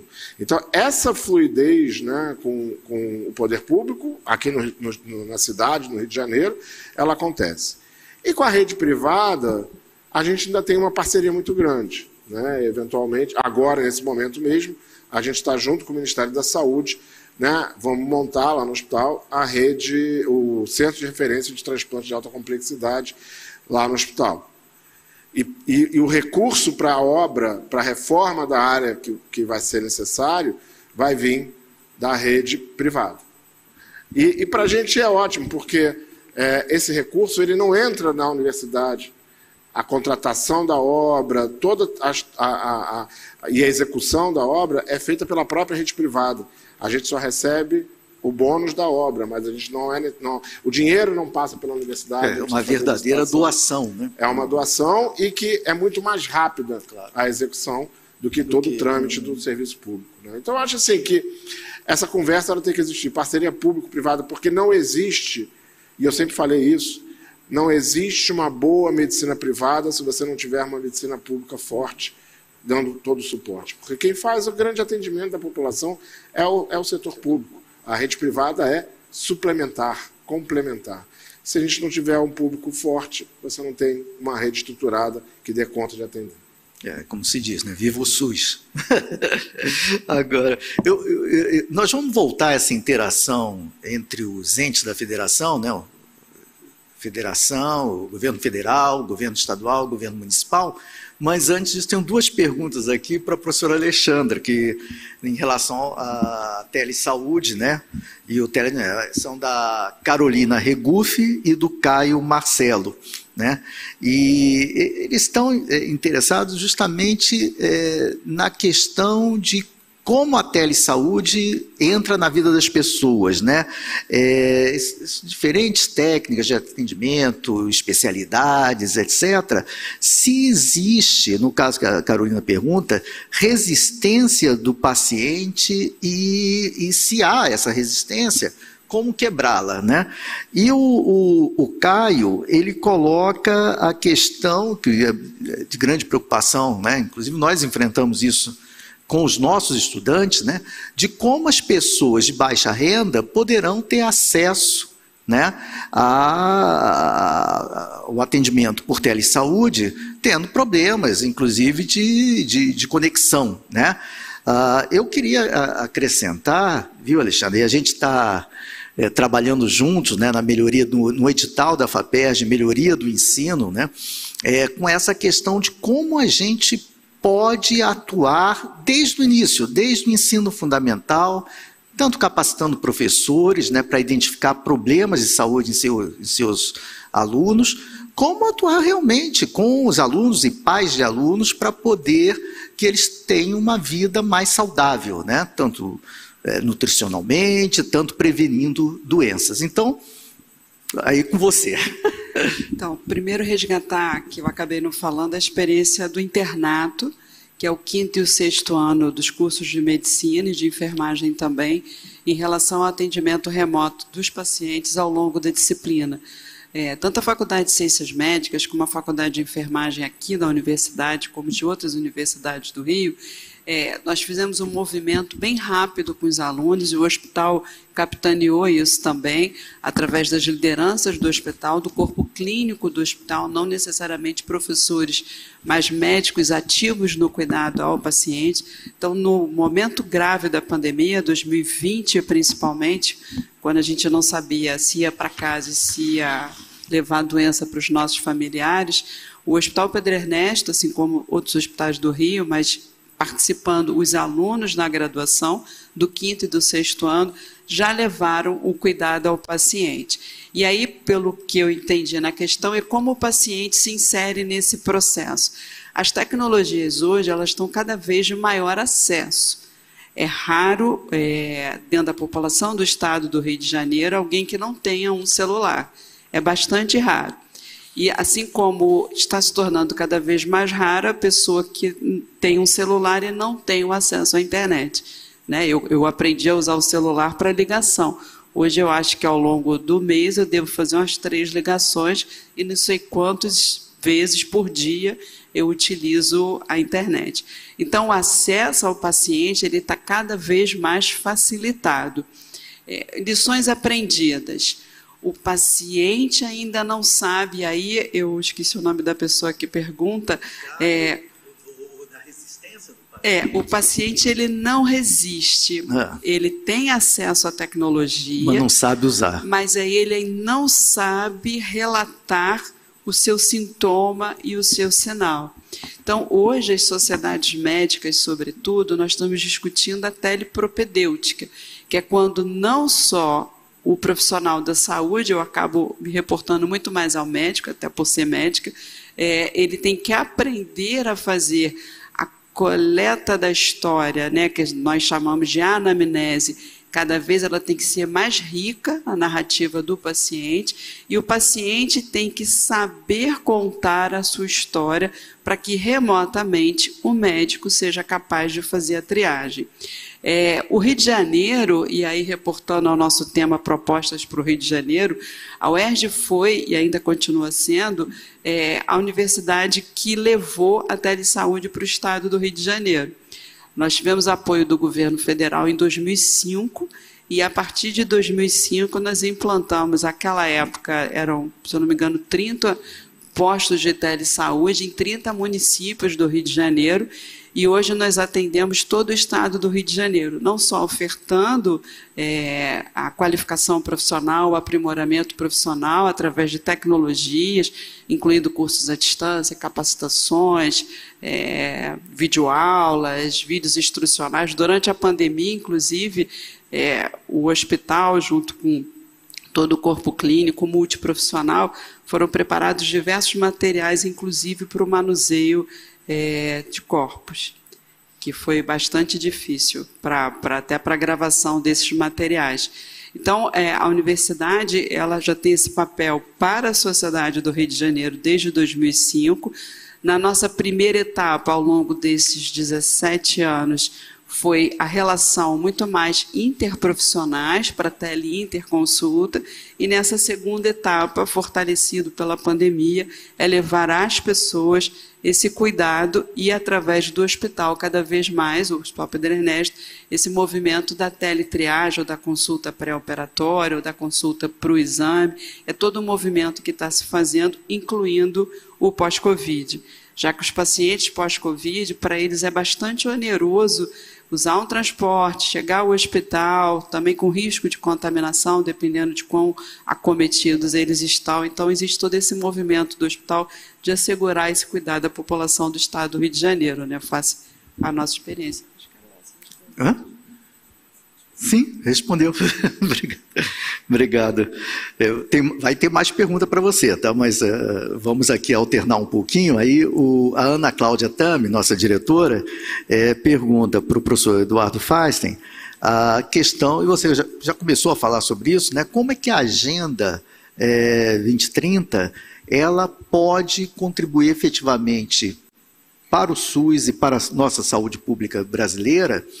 E, e eu, eu, acrescentaria mais, eu, eu diria o seguinte: é, como a gente é, convence os entes da República, né, uh, o governo federal, o Ministério da Saúde, uh, as secretarias estaduais e municipais de saúde, todos os nossos 92 municípios, né, é, dessa Agenda 2030. Como é que a gente chega lá e, e trabalha com os nossos gestores? Isso tem uma história que o Rio teve um papel na ECO 92, vocês estão lembrados. Isso é, é uma história de acordos internacionais, passou pela ECO 92, tinha antecedentes anteriores, passou pelos objetivos do milênio, né? E em 2015, é, por ampla maioria, quase unanimidade, a, os países membros das Nações Unidas aprovaram essa agenda. Né? Alexandre já mencionou também, a saúde é um dos 17 objetivos de desenvolvimento sustentável. É evidente que é, a pandemia jogou esse assunto para trás. A agenda terá que ser é, reavaliada as metas terão que ser definidas, mas a, e há uma tendência, obviamente, de é, recuo das iniciativas multilaterais do mundo. Isso tudo forma uma conjuntura que é desfavorável à agenda. Né? Mas a luta continua, como se dizia, e, e a retomada de ver a saúde como resultado de um processo muito mais amplo e que a pandemia eviscerou as relações da natureza com a humanidade, por exemplo, e essa previsão de, nas próximas décadas, o risco de novas pandemias por spillovers, né, transborda, transbordamentos, tendo em vista a invasão dos habitats naturais pelo, pelo homem, né? por exemplo, pelo agronegócio, né? supostamente uma revolução verde, que não foi nem revolução, muito menos verde, então, é, isso tudo está tá em questão. A capacidade da humanidade de superar esses desafios vai exigir muito esforço.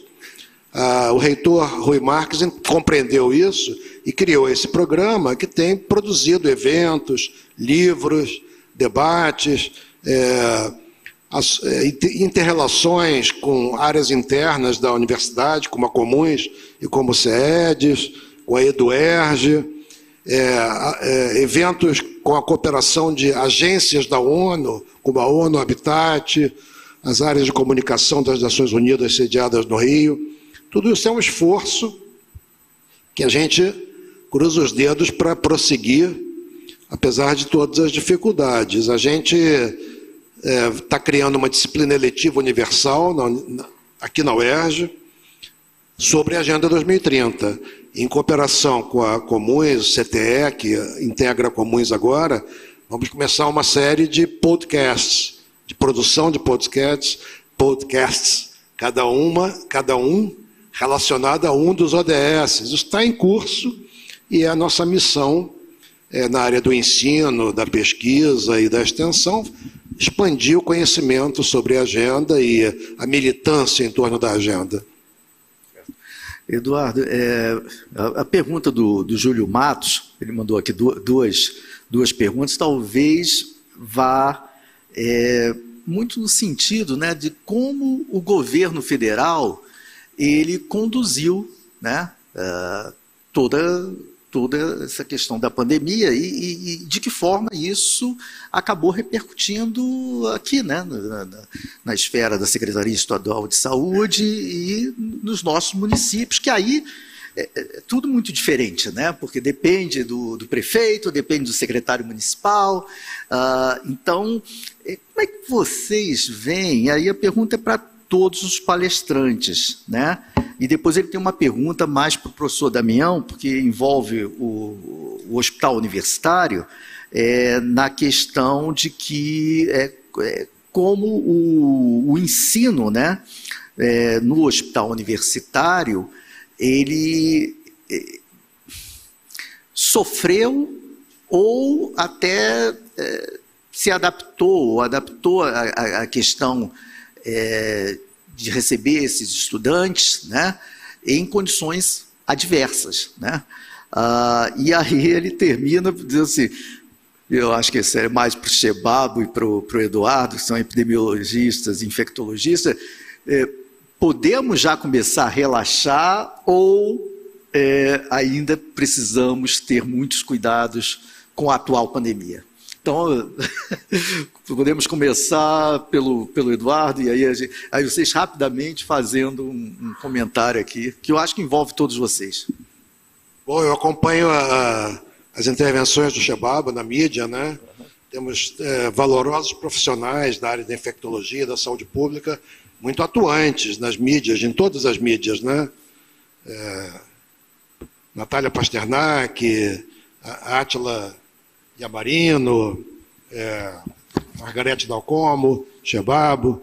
É, isso teve um papel muito importante no sentido de vencer as tendências ao negacionismo, né, que foi a política dominante do governo federal. Isso, é, eu acho que não, deve, não podemos relaxar. Não podemos relaxar. É, a, essa pandemia, desde o início, é uma caixinha de surpresas, né? E é uma caixa de Pandora também, né? Porque abre, abre uma série de, de, de surpresas muito desagradáveis. É, onde se achava que a coisa estava controlada, de repente rompe uma sub-sub-variante, né? Xangai, Pequim se tornam é, lockdown, é, outros países.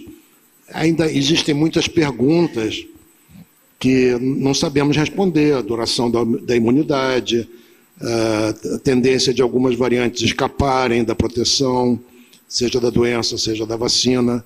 Mas eu não sou a pessoa mais indicada para responder a isso, é o Shebabo. Ah, eu, durante dois anos, eu era diário a tentativa de me, me atualizar junto à Science, à Nature. Chegou uma hora que eu já não conseguia fazer isso, né? E, mas por força da especialidade, segue atualizado. Então, eu passo para ele o microfone. Bom, primeiro comentar em relação à política do governo federal, foi uma política completamente negacionista e que basicamente nos negou né, a, a, possibilidade de um enfrentamento adequado, que começou a ser realizado no início, lá, enquanto o ministro da Saúde era o, o Mandetta, e que depois caiu por terra completamente, com uma linha completamente é, focada na economia e, e, e, muito pouco no enfrentamento específico da, da pandemia, com as medidas que deveriam ser necessárias, o que levou a uma mortalidade, uma taxa, uma letalidade muito elevada, né, muito maior do que a gente poder, deveria ter tido no país, é, pelo discurso dúbio o tempo inteiro e por falta de uma coordenação nacional. E é, não ajudou em nada a economia como a gente vê agora, né? ou seja, é, é conforme a gente já tinha é, experiências de pandemias anteriores, e até na pandemia de gripe espanhola, os estados nos Estados Unidos que se, que se que fecharam mais precocemente, né, é, conseguiram controlar a pandemia mais rapidamente, foram os que conseguiram ter uma recuperação econômica mais rápida.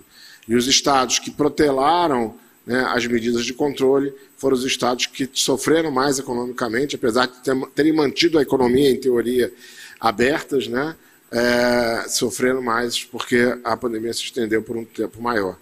Né? Os, as, os efeitos da pandemia se estenderam por um tempo maior e é o que a gente vê hoje aqui. É, em relação a, ao momento atual que a gente vive da pandemia, é, eu acho que a gente agora tem uma situação muito diferente do que a gente é, já viveu. Né? A gente hoje tem uma população vacinada, mesmo que a gente ainda tenha aí um déficit de vacinação, principalmente da dose de reforço grande, no país e aqui na cidade do Rio de Janeiro, no estado do Rio de Janeiro.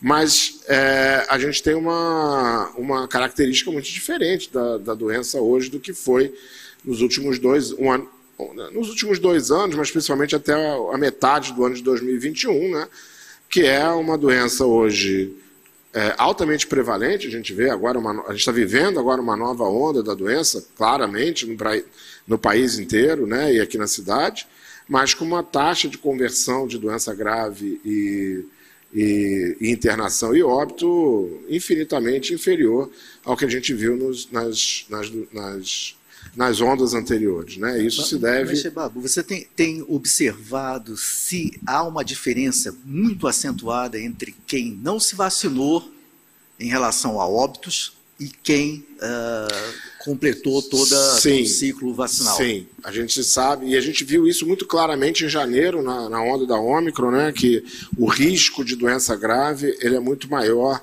era muito maior, 17, 20 vezes maiores em quem não se vacinou, quando comparado com quem tinha um esquema completo. E o que a gente vê agora nessa onda é que aqueles que têm um esquema com, com completo, com três doses, ou até quatro naquelas, naquelas pessoas que têm indicação, nos imunodeprimidos e nos, nos acima de 60 anos, tem uma evolução mais favorável do que aqueles que têm o esquema incompleto, mesmo que tenham uma vacinação primária feita, eh, realizada adequadamente, ou seja, tenha feito as duas primeiras doses, mas sem o um reforço, com o um reforço incompleto, eles têm uma evolução, um risco maior de evolução é, para uma gravidade maior. Então, assim, o que eu vejo assim, para finalizar, é, em termos de emergência, é, eu, eu acho que a gente realmente já saiu da emergência de saúde pública. O que eu vejo hoje é uma doença que não vai abandonar a gente, que vai, a gente vai ter ondas acontecendo a cada cinco, seis meses, é, mas que essas ondas vão sendo cada vez mais menores em termos de, de, de, acometimento, de número de pessoas, mas principalmente mais brandas, como a gente vê, vê agora, em termos de doença é, de, de, de doença grave e letalidade. Mas é claro que a gente não pode relaxar, principalmente em relação à vacinação.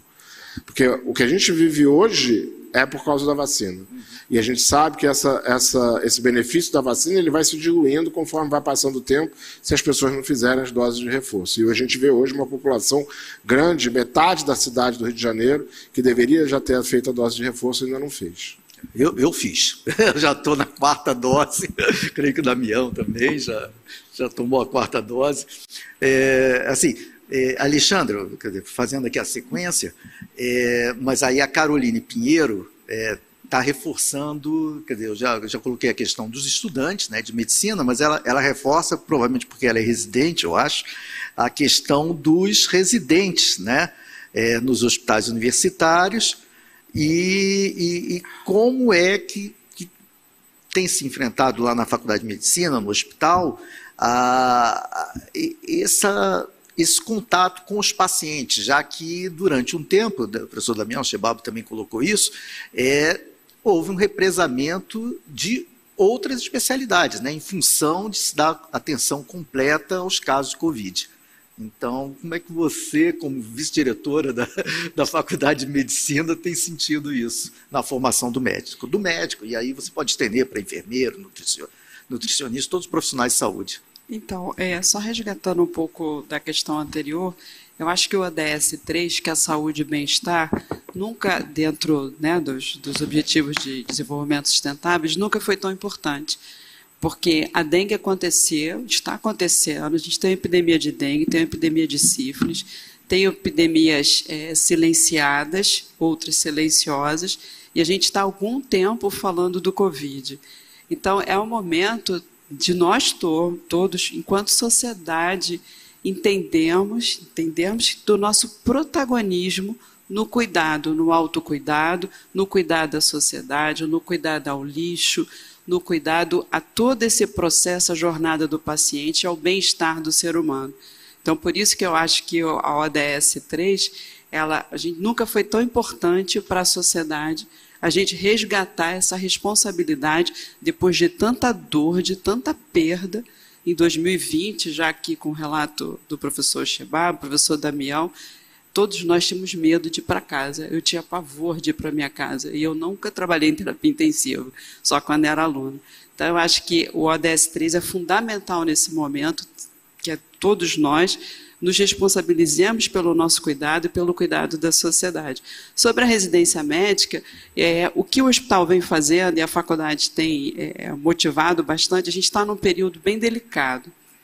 Por que, que eu digo delicado? Porque é, a geração formada em 21 e 22, 20, 21 e 22, para a saúde, para as outras profissões, porque eu também tenho contato com jovens formados em outras profissões, amigos dos meus filhos, enfim, é, é uma, uma geração muito frágil.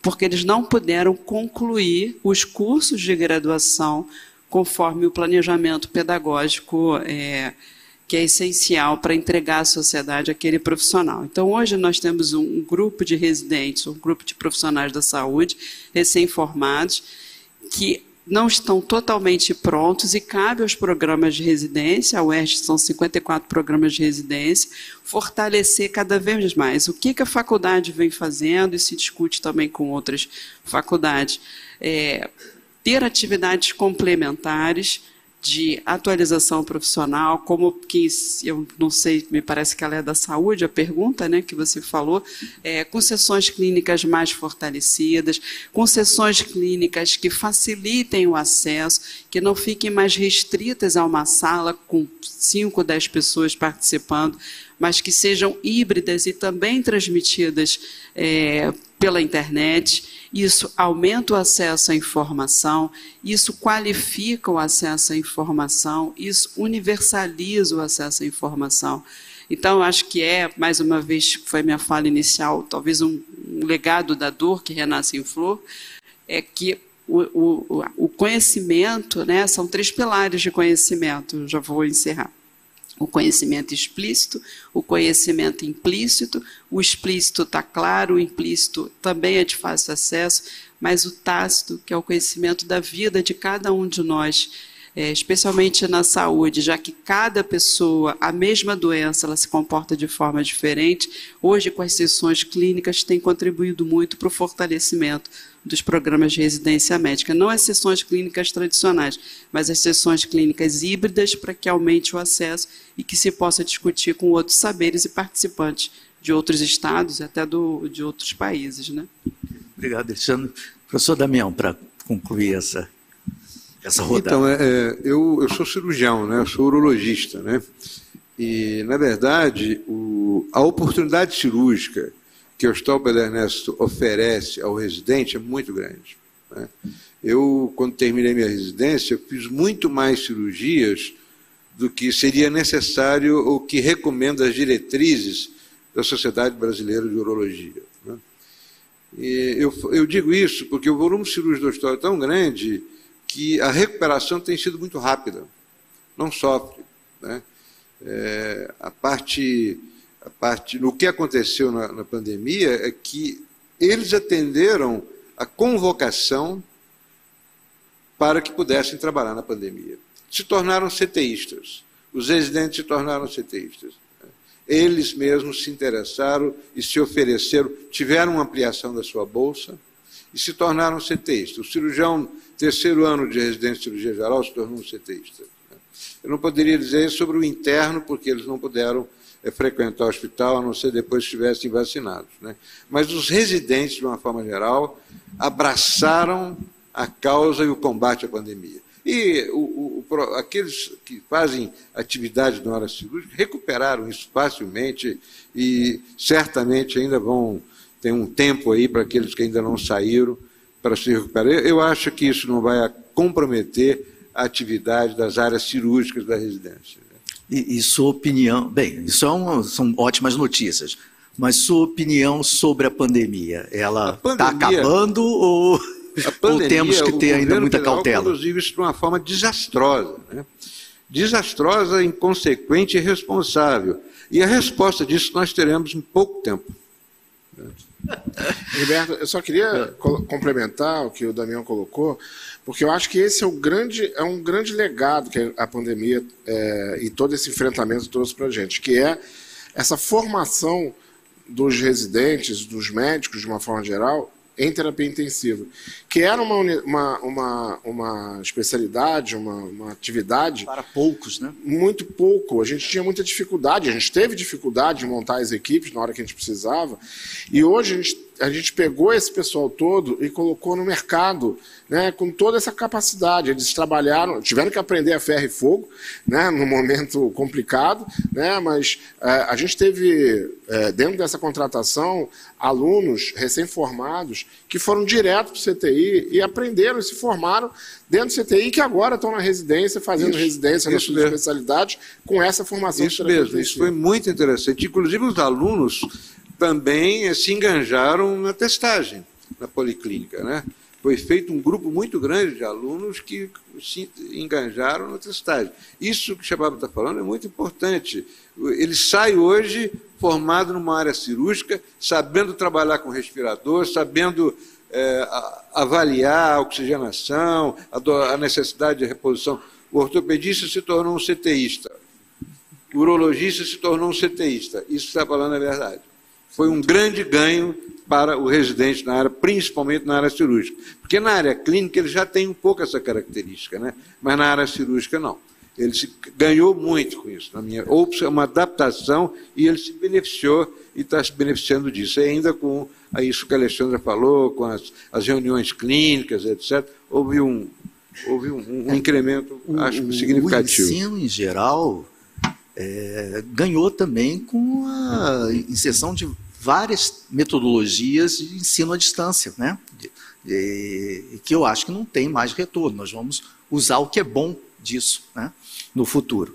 É, fechando, então, o, as últimas perguntas. é, posso fazer um, um. Antes que eu me esqueça, foram vários, muitos comentários aqui sobre o que, que o ERG fez. Né? Eu queria complementar para registrar aí no, na gravação. Né? Eu tomei todas as minhas vacinas aqui, em frente à, à Capela Ecumênica. Todas as doses, todos os reforços que eu tinha direito, eu tomei aqui. Eu fiquei muito impressionado com o voluntariado da, da área de saúde, que se, se, se engajou, a simpatia, o pessoal da segurança, os auxiliares de enfermagem. Né? Isso tudo foi muito emocionante ver. Eu que sou filho dessa universidade. Né?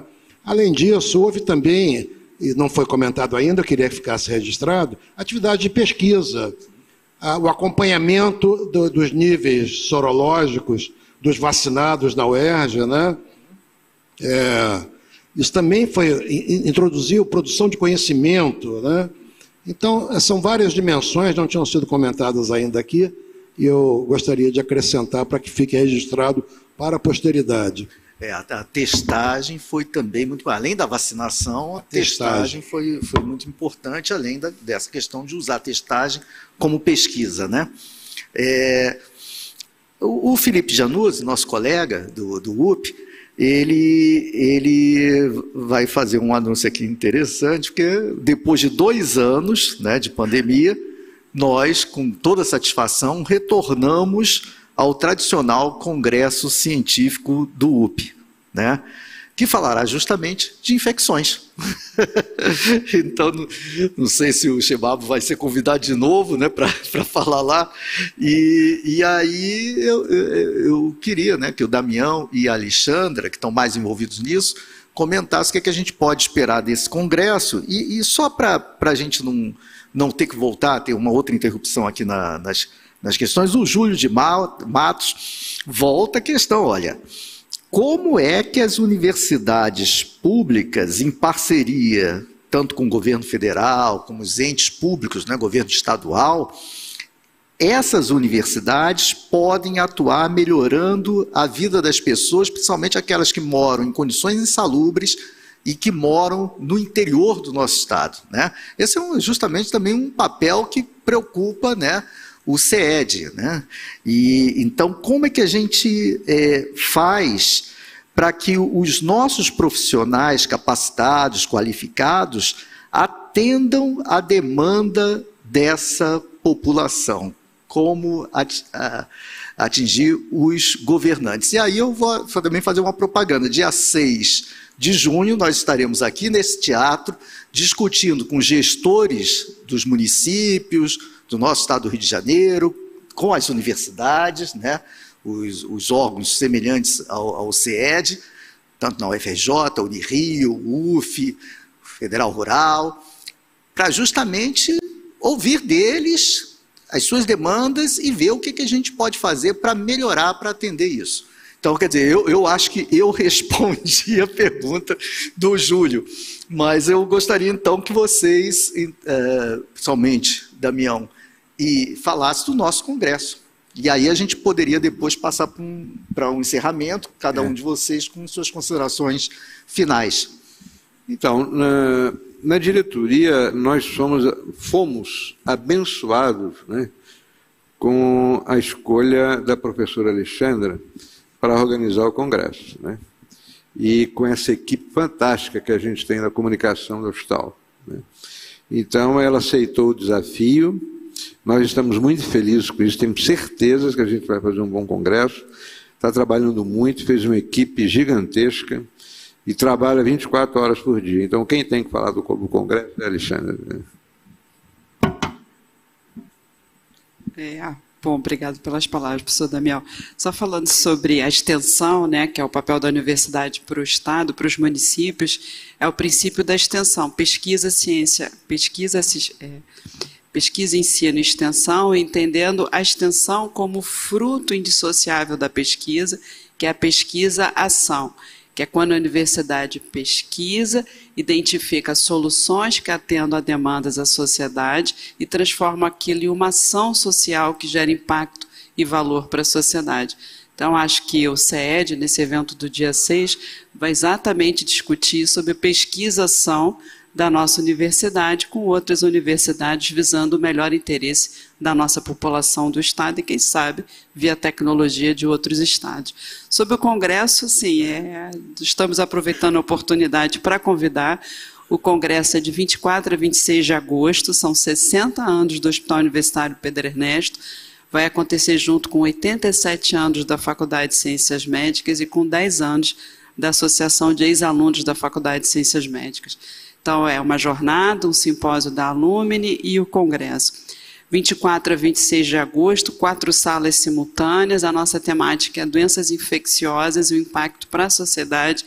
Havia um desejo da de gente focar um pouco mais no Covid, mas resgatando né, as epidemias silenciadas e silenciosas e tantos outros problemas que as doenças infecciosas, com o epidemiologista aqui do meu lado, é, trazem para a sociedade, nós optamos, o professor Damião prontamente aprovou, como doenças infecciosas, o impacto para a sociedade. É claro que o Covid é o tema transversal e a Covid longa, que é uma realidade para os próximos, não se sabe quantos anos, é, é também uma agenda muito forte para o evento.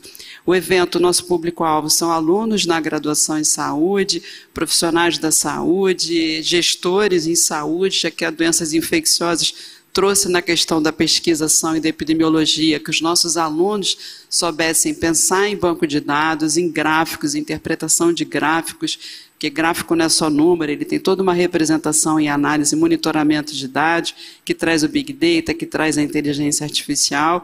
Então, esse é o nosso tema. Na segunda e na terça, com, já temos 35 cursos pré-congresso, e de quarta a sexta, o congresso propriamente dito. E a gente traz como inovação para esse congresso uma Arena Futuro da Saúde, que é uma arena transversal todos os dias, onde a gente vai discutir, ou pretende se discutir, já estamos quase confirmando, agradecendo aqui a comunicação da, do UP, na pessoa da Lúcia, a Comuns, não só pelo convite desse evento, mas também por estar apoiando é, o nosso congresso lá, agradecemos imensamente, né, estou tomando a liberdade, professor Damião, de falar sobre isso, mas a Arena Futuro da Saúde, a gente quer trazer a discussão para a sociedade da inteligência artificial, que hoje, apesar de estar desde 1950, as tecnologias se aceleraram, então se fala cada vez mais os aspectos éticos legais da inteligência artificial, tecnologias 3D em saúde, metaverso, é, o 5G, o impacto na robótica, não só na robótica da cirurgia robótica,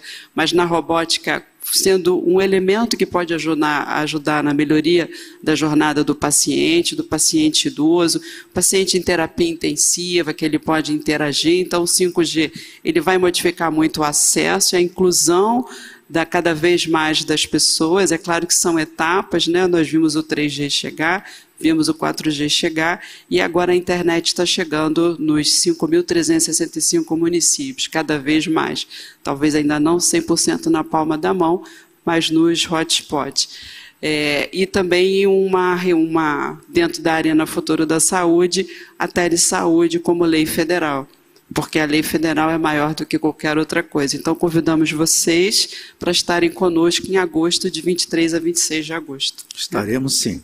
É, então, para as considerações finais, assim, dois minutinhos para cada um de vocês, né? Só para a gente dar o, o encerramento ao nosso Olha, a, a, nossa UERJ é uma jovem senhora de mais de 70 anos e ela, a partir principalmente dos anos 80, ela vem meio que às vezes aos trancos e barrancos, é, evoluindo no sentido de ter se tornado uma das dez principais universidades brasileiras. Isso não foi pouca coisa, não é? E temos aqui alguns contemporâneos. É, e, e, e esse evento, a meu ver, ele vai nessa direção. Nós temos que é, prosseguir. Eu tenho certeza que a Comuns e o CED vão fazer desse evento. É, o impacto dele vai se desdobrar além dos dias em que estivemos aqui juntos acompanhando. Então, parabenizo novamente e faço votos para que a gente possa ter outras oportunidades no mesmo patamar aqui de, de debate franco e, e denso. Obrigado a vocês. Bom, eu mais uma vez agradecer o convite para estar aqui junto com vocês na UERJ e colocar que eu acho que é, um resumo do que a gente discutiu aqui hoje, né, é a, a questão do, da participação da universidade, do serviço do, da universidade pública, né, é, dentro desse contexto é, da pandemia, da saúde pública e do, da geração do conhecimento. Né. É, a gente vive num único mundo, tudo que acontece aqui tem repercussão no mundo inteiro, tudo que acontece na África tem repercussão no mundo inteiro. Enquanto a gente não aprender de que é, é, o mundo é um só e de que é, a gente tem que cuidar do mundo né, como se fosse nosso todo, a gente vai continuar vivendo pandemias, zoonoses, a gente agora tem a varíola do macaco, monkeypox, e que a gente agora está vendo o que, que aconteceu. A varíola do macaco passou 20 anos causando surtos na África, não estudados, negligenciados. O vírus se modificou.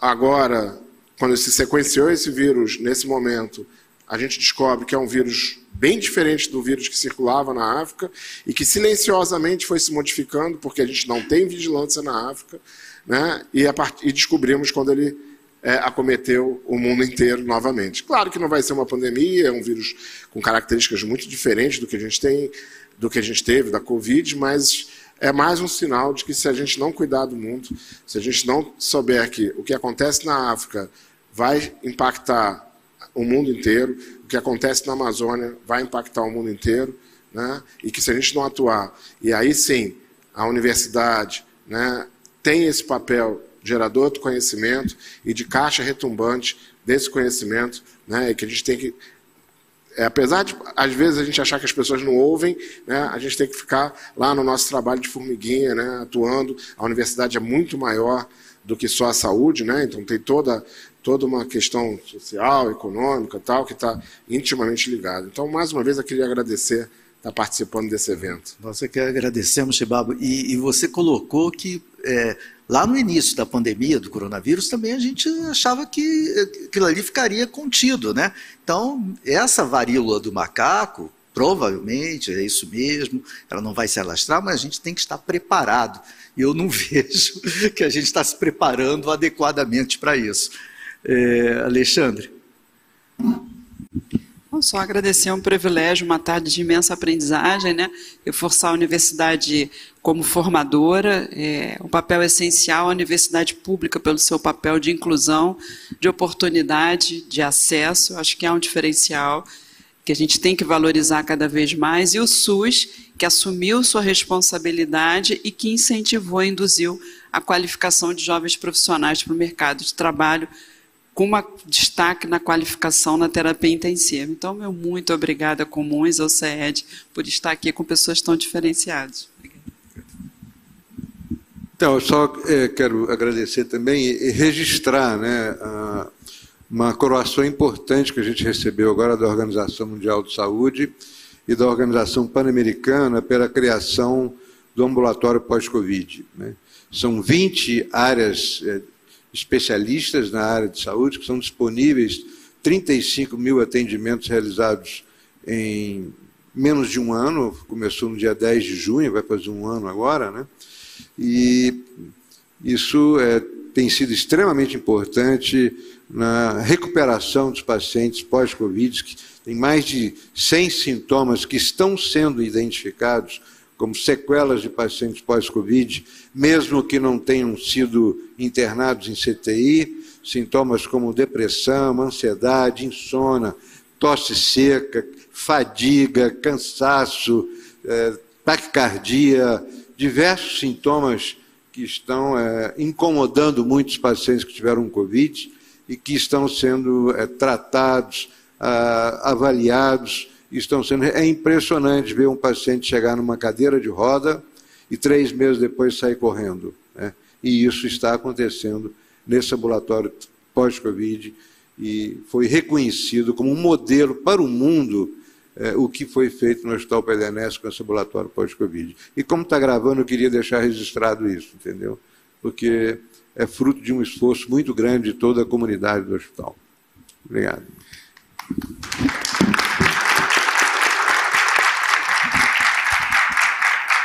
Então, assim, é, para encerrar, queria convidar a nossa diretora Ana Cláudia, né, agradecer toda a equipe da, da Comuns, Eneida, todo mundo realmente vestiu a camisa para estar aqui e não é, Ana? Nós vamos fazer o segundo evento, né? Eu espero que a gente esteja ainda aqui no ano que vem e já está esse desafio. Vamos repetir esse evento com a ajuda da FAPERJ. A FAPERJ provavelmente vai continuar financiando esse evento e a gente espera que se torne um evento da universidade, né? A cada ano a gente poder ter um encontro como esse, com a qualidade que a gente teve. E eu queria fazer um agradecimento especial a, a todos os jornalistas, né, foram cinco que aceitaram vir aqui, jornalistas de renome, né, que passaram aqui, uh, servindo de mediador e, de forma interessante, nenhum deles cobrou nada, vieram aqui é, gratuitamente e se sentiram muito honrados pelo convite de estar aqui na nossa universidade, né, debatendo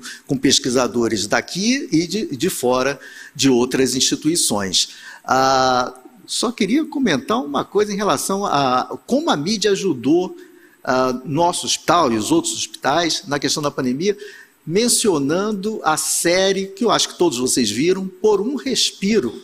Né? Foi um seriado, ainda, eu acho que ainda está na Globoplay. Vale a pena ver o heroísmo dos nossos colegas, é, principalmente do setor de pediatria, que era o que ninguém dizia, não, Covid não atinge crianças. Falso.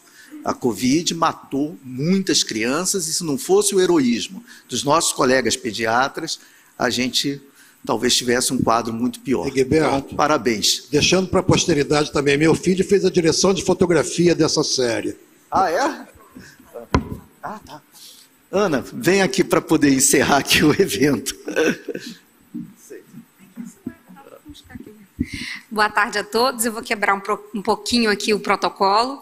É, na verdade, nós estamos encerrando hoje, como o Egberto mencionou, estamos encerrando o ciclo de debates UERJ com RJ. Durante todo o mês de maio, estivemos aqui reunidos todas as terças-feiras, né, discutindo uma infinidade de temas, todos relacionados ao contexto do Rio de Janeiro pós-pandemia. E eu não poderia encerrar esse nosso evento aqui, é, deixando né, escapar um momento de agradecimento a todos que aqui estão, né, e na figura de vocês aqui hoje, estendo o agradecimento a todos os palestrantes que passaram ao longo dessas terças-feiras. Agradeço aos jornalistas, como Egberto já mencionou, nossos colegas que estiveram aqui mediando esse evento brilhantemente né, essas tardes tão enriquecedoras e tão fundamentais que só reforçam o papel que a universidade tem de construção de conhecimento. Conhecimento multidisciplinar para todos os públicos. Né? Discutimos, inclusive, comunicação da ciência. Né? Foi um dos temas que a gente discutiu e que, mais do que nunca, é necessário no nosso dia a dia. E é, eu também não poderia finalizar esse evento sem deixar de fazer um agradecimento muito especial à equipe do CED aqui, na figura do nosso parceiro nessa realização, professor é, Egberto Gaspar de Moura, e um agradecimento muito especial à equipe da Diretoria de Comunicação Social da UERJ e do Centro de Tecnologia Educacional. Vocês todos construíram esse evento, né? nós todos fizemos isso de uma forma coletiva, não houve ninguém na Comuns, ninguém, e no CTE que não tivesse, de alguma maneira, contribuído para o sucesso desse evento. E também quero muito agradecer a todas as pessoas que estiveram conosco na transmissão ao vivo ao longo desses encontros, essas tardes de terça-feira, que com certeza vão deixar um legado, não só para o CTE, para o CED, para comuns, como para a própria Universidade do Estado do Rio de Janeiro. Então, muito obrigada a todos. Obrigada pela companhia. Seguimos, né? Eu quero convidar todos aqui para consultar o nosso site, o site do evento UERJ com RJ, www.uerjcomrj.erj.br. Lá a gente tem a íntegra de todas as palestras, além de todos os vídeos estarem disponíveis também no canal da TV UERJ no YouTube. E nós vamos sempre enriquecer esse site com novos conteúdos e em outubro lançaremos o livro durante a Semana Nacional de Ciência e Tecnologia. Então, muito obrigada a todos, uma boa tarde e até a próxima.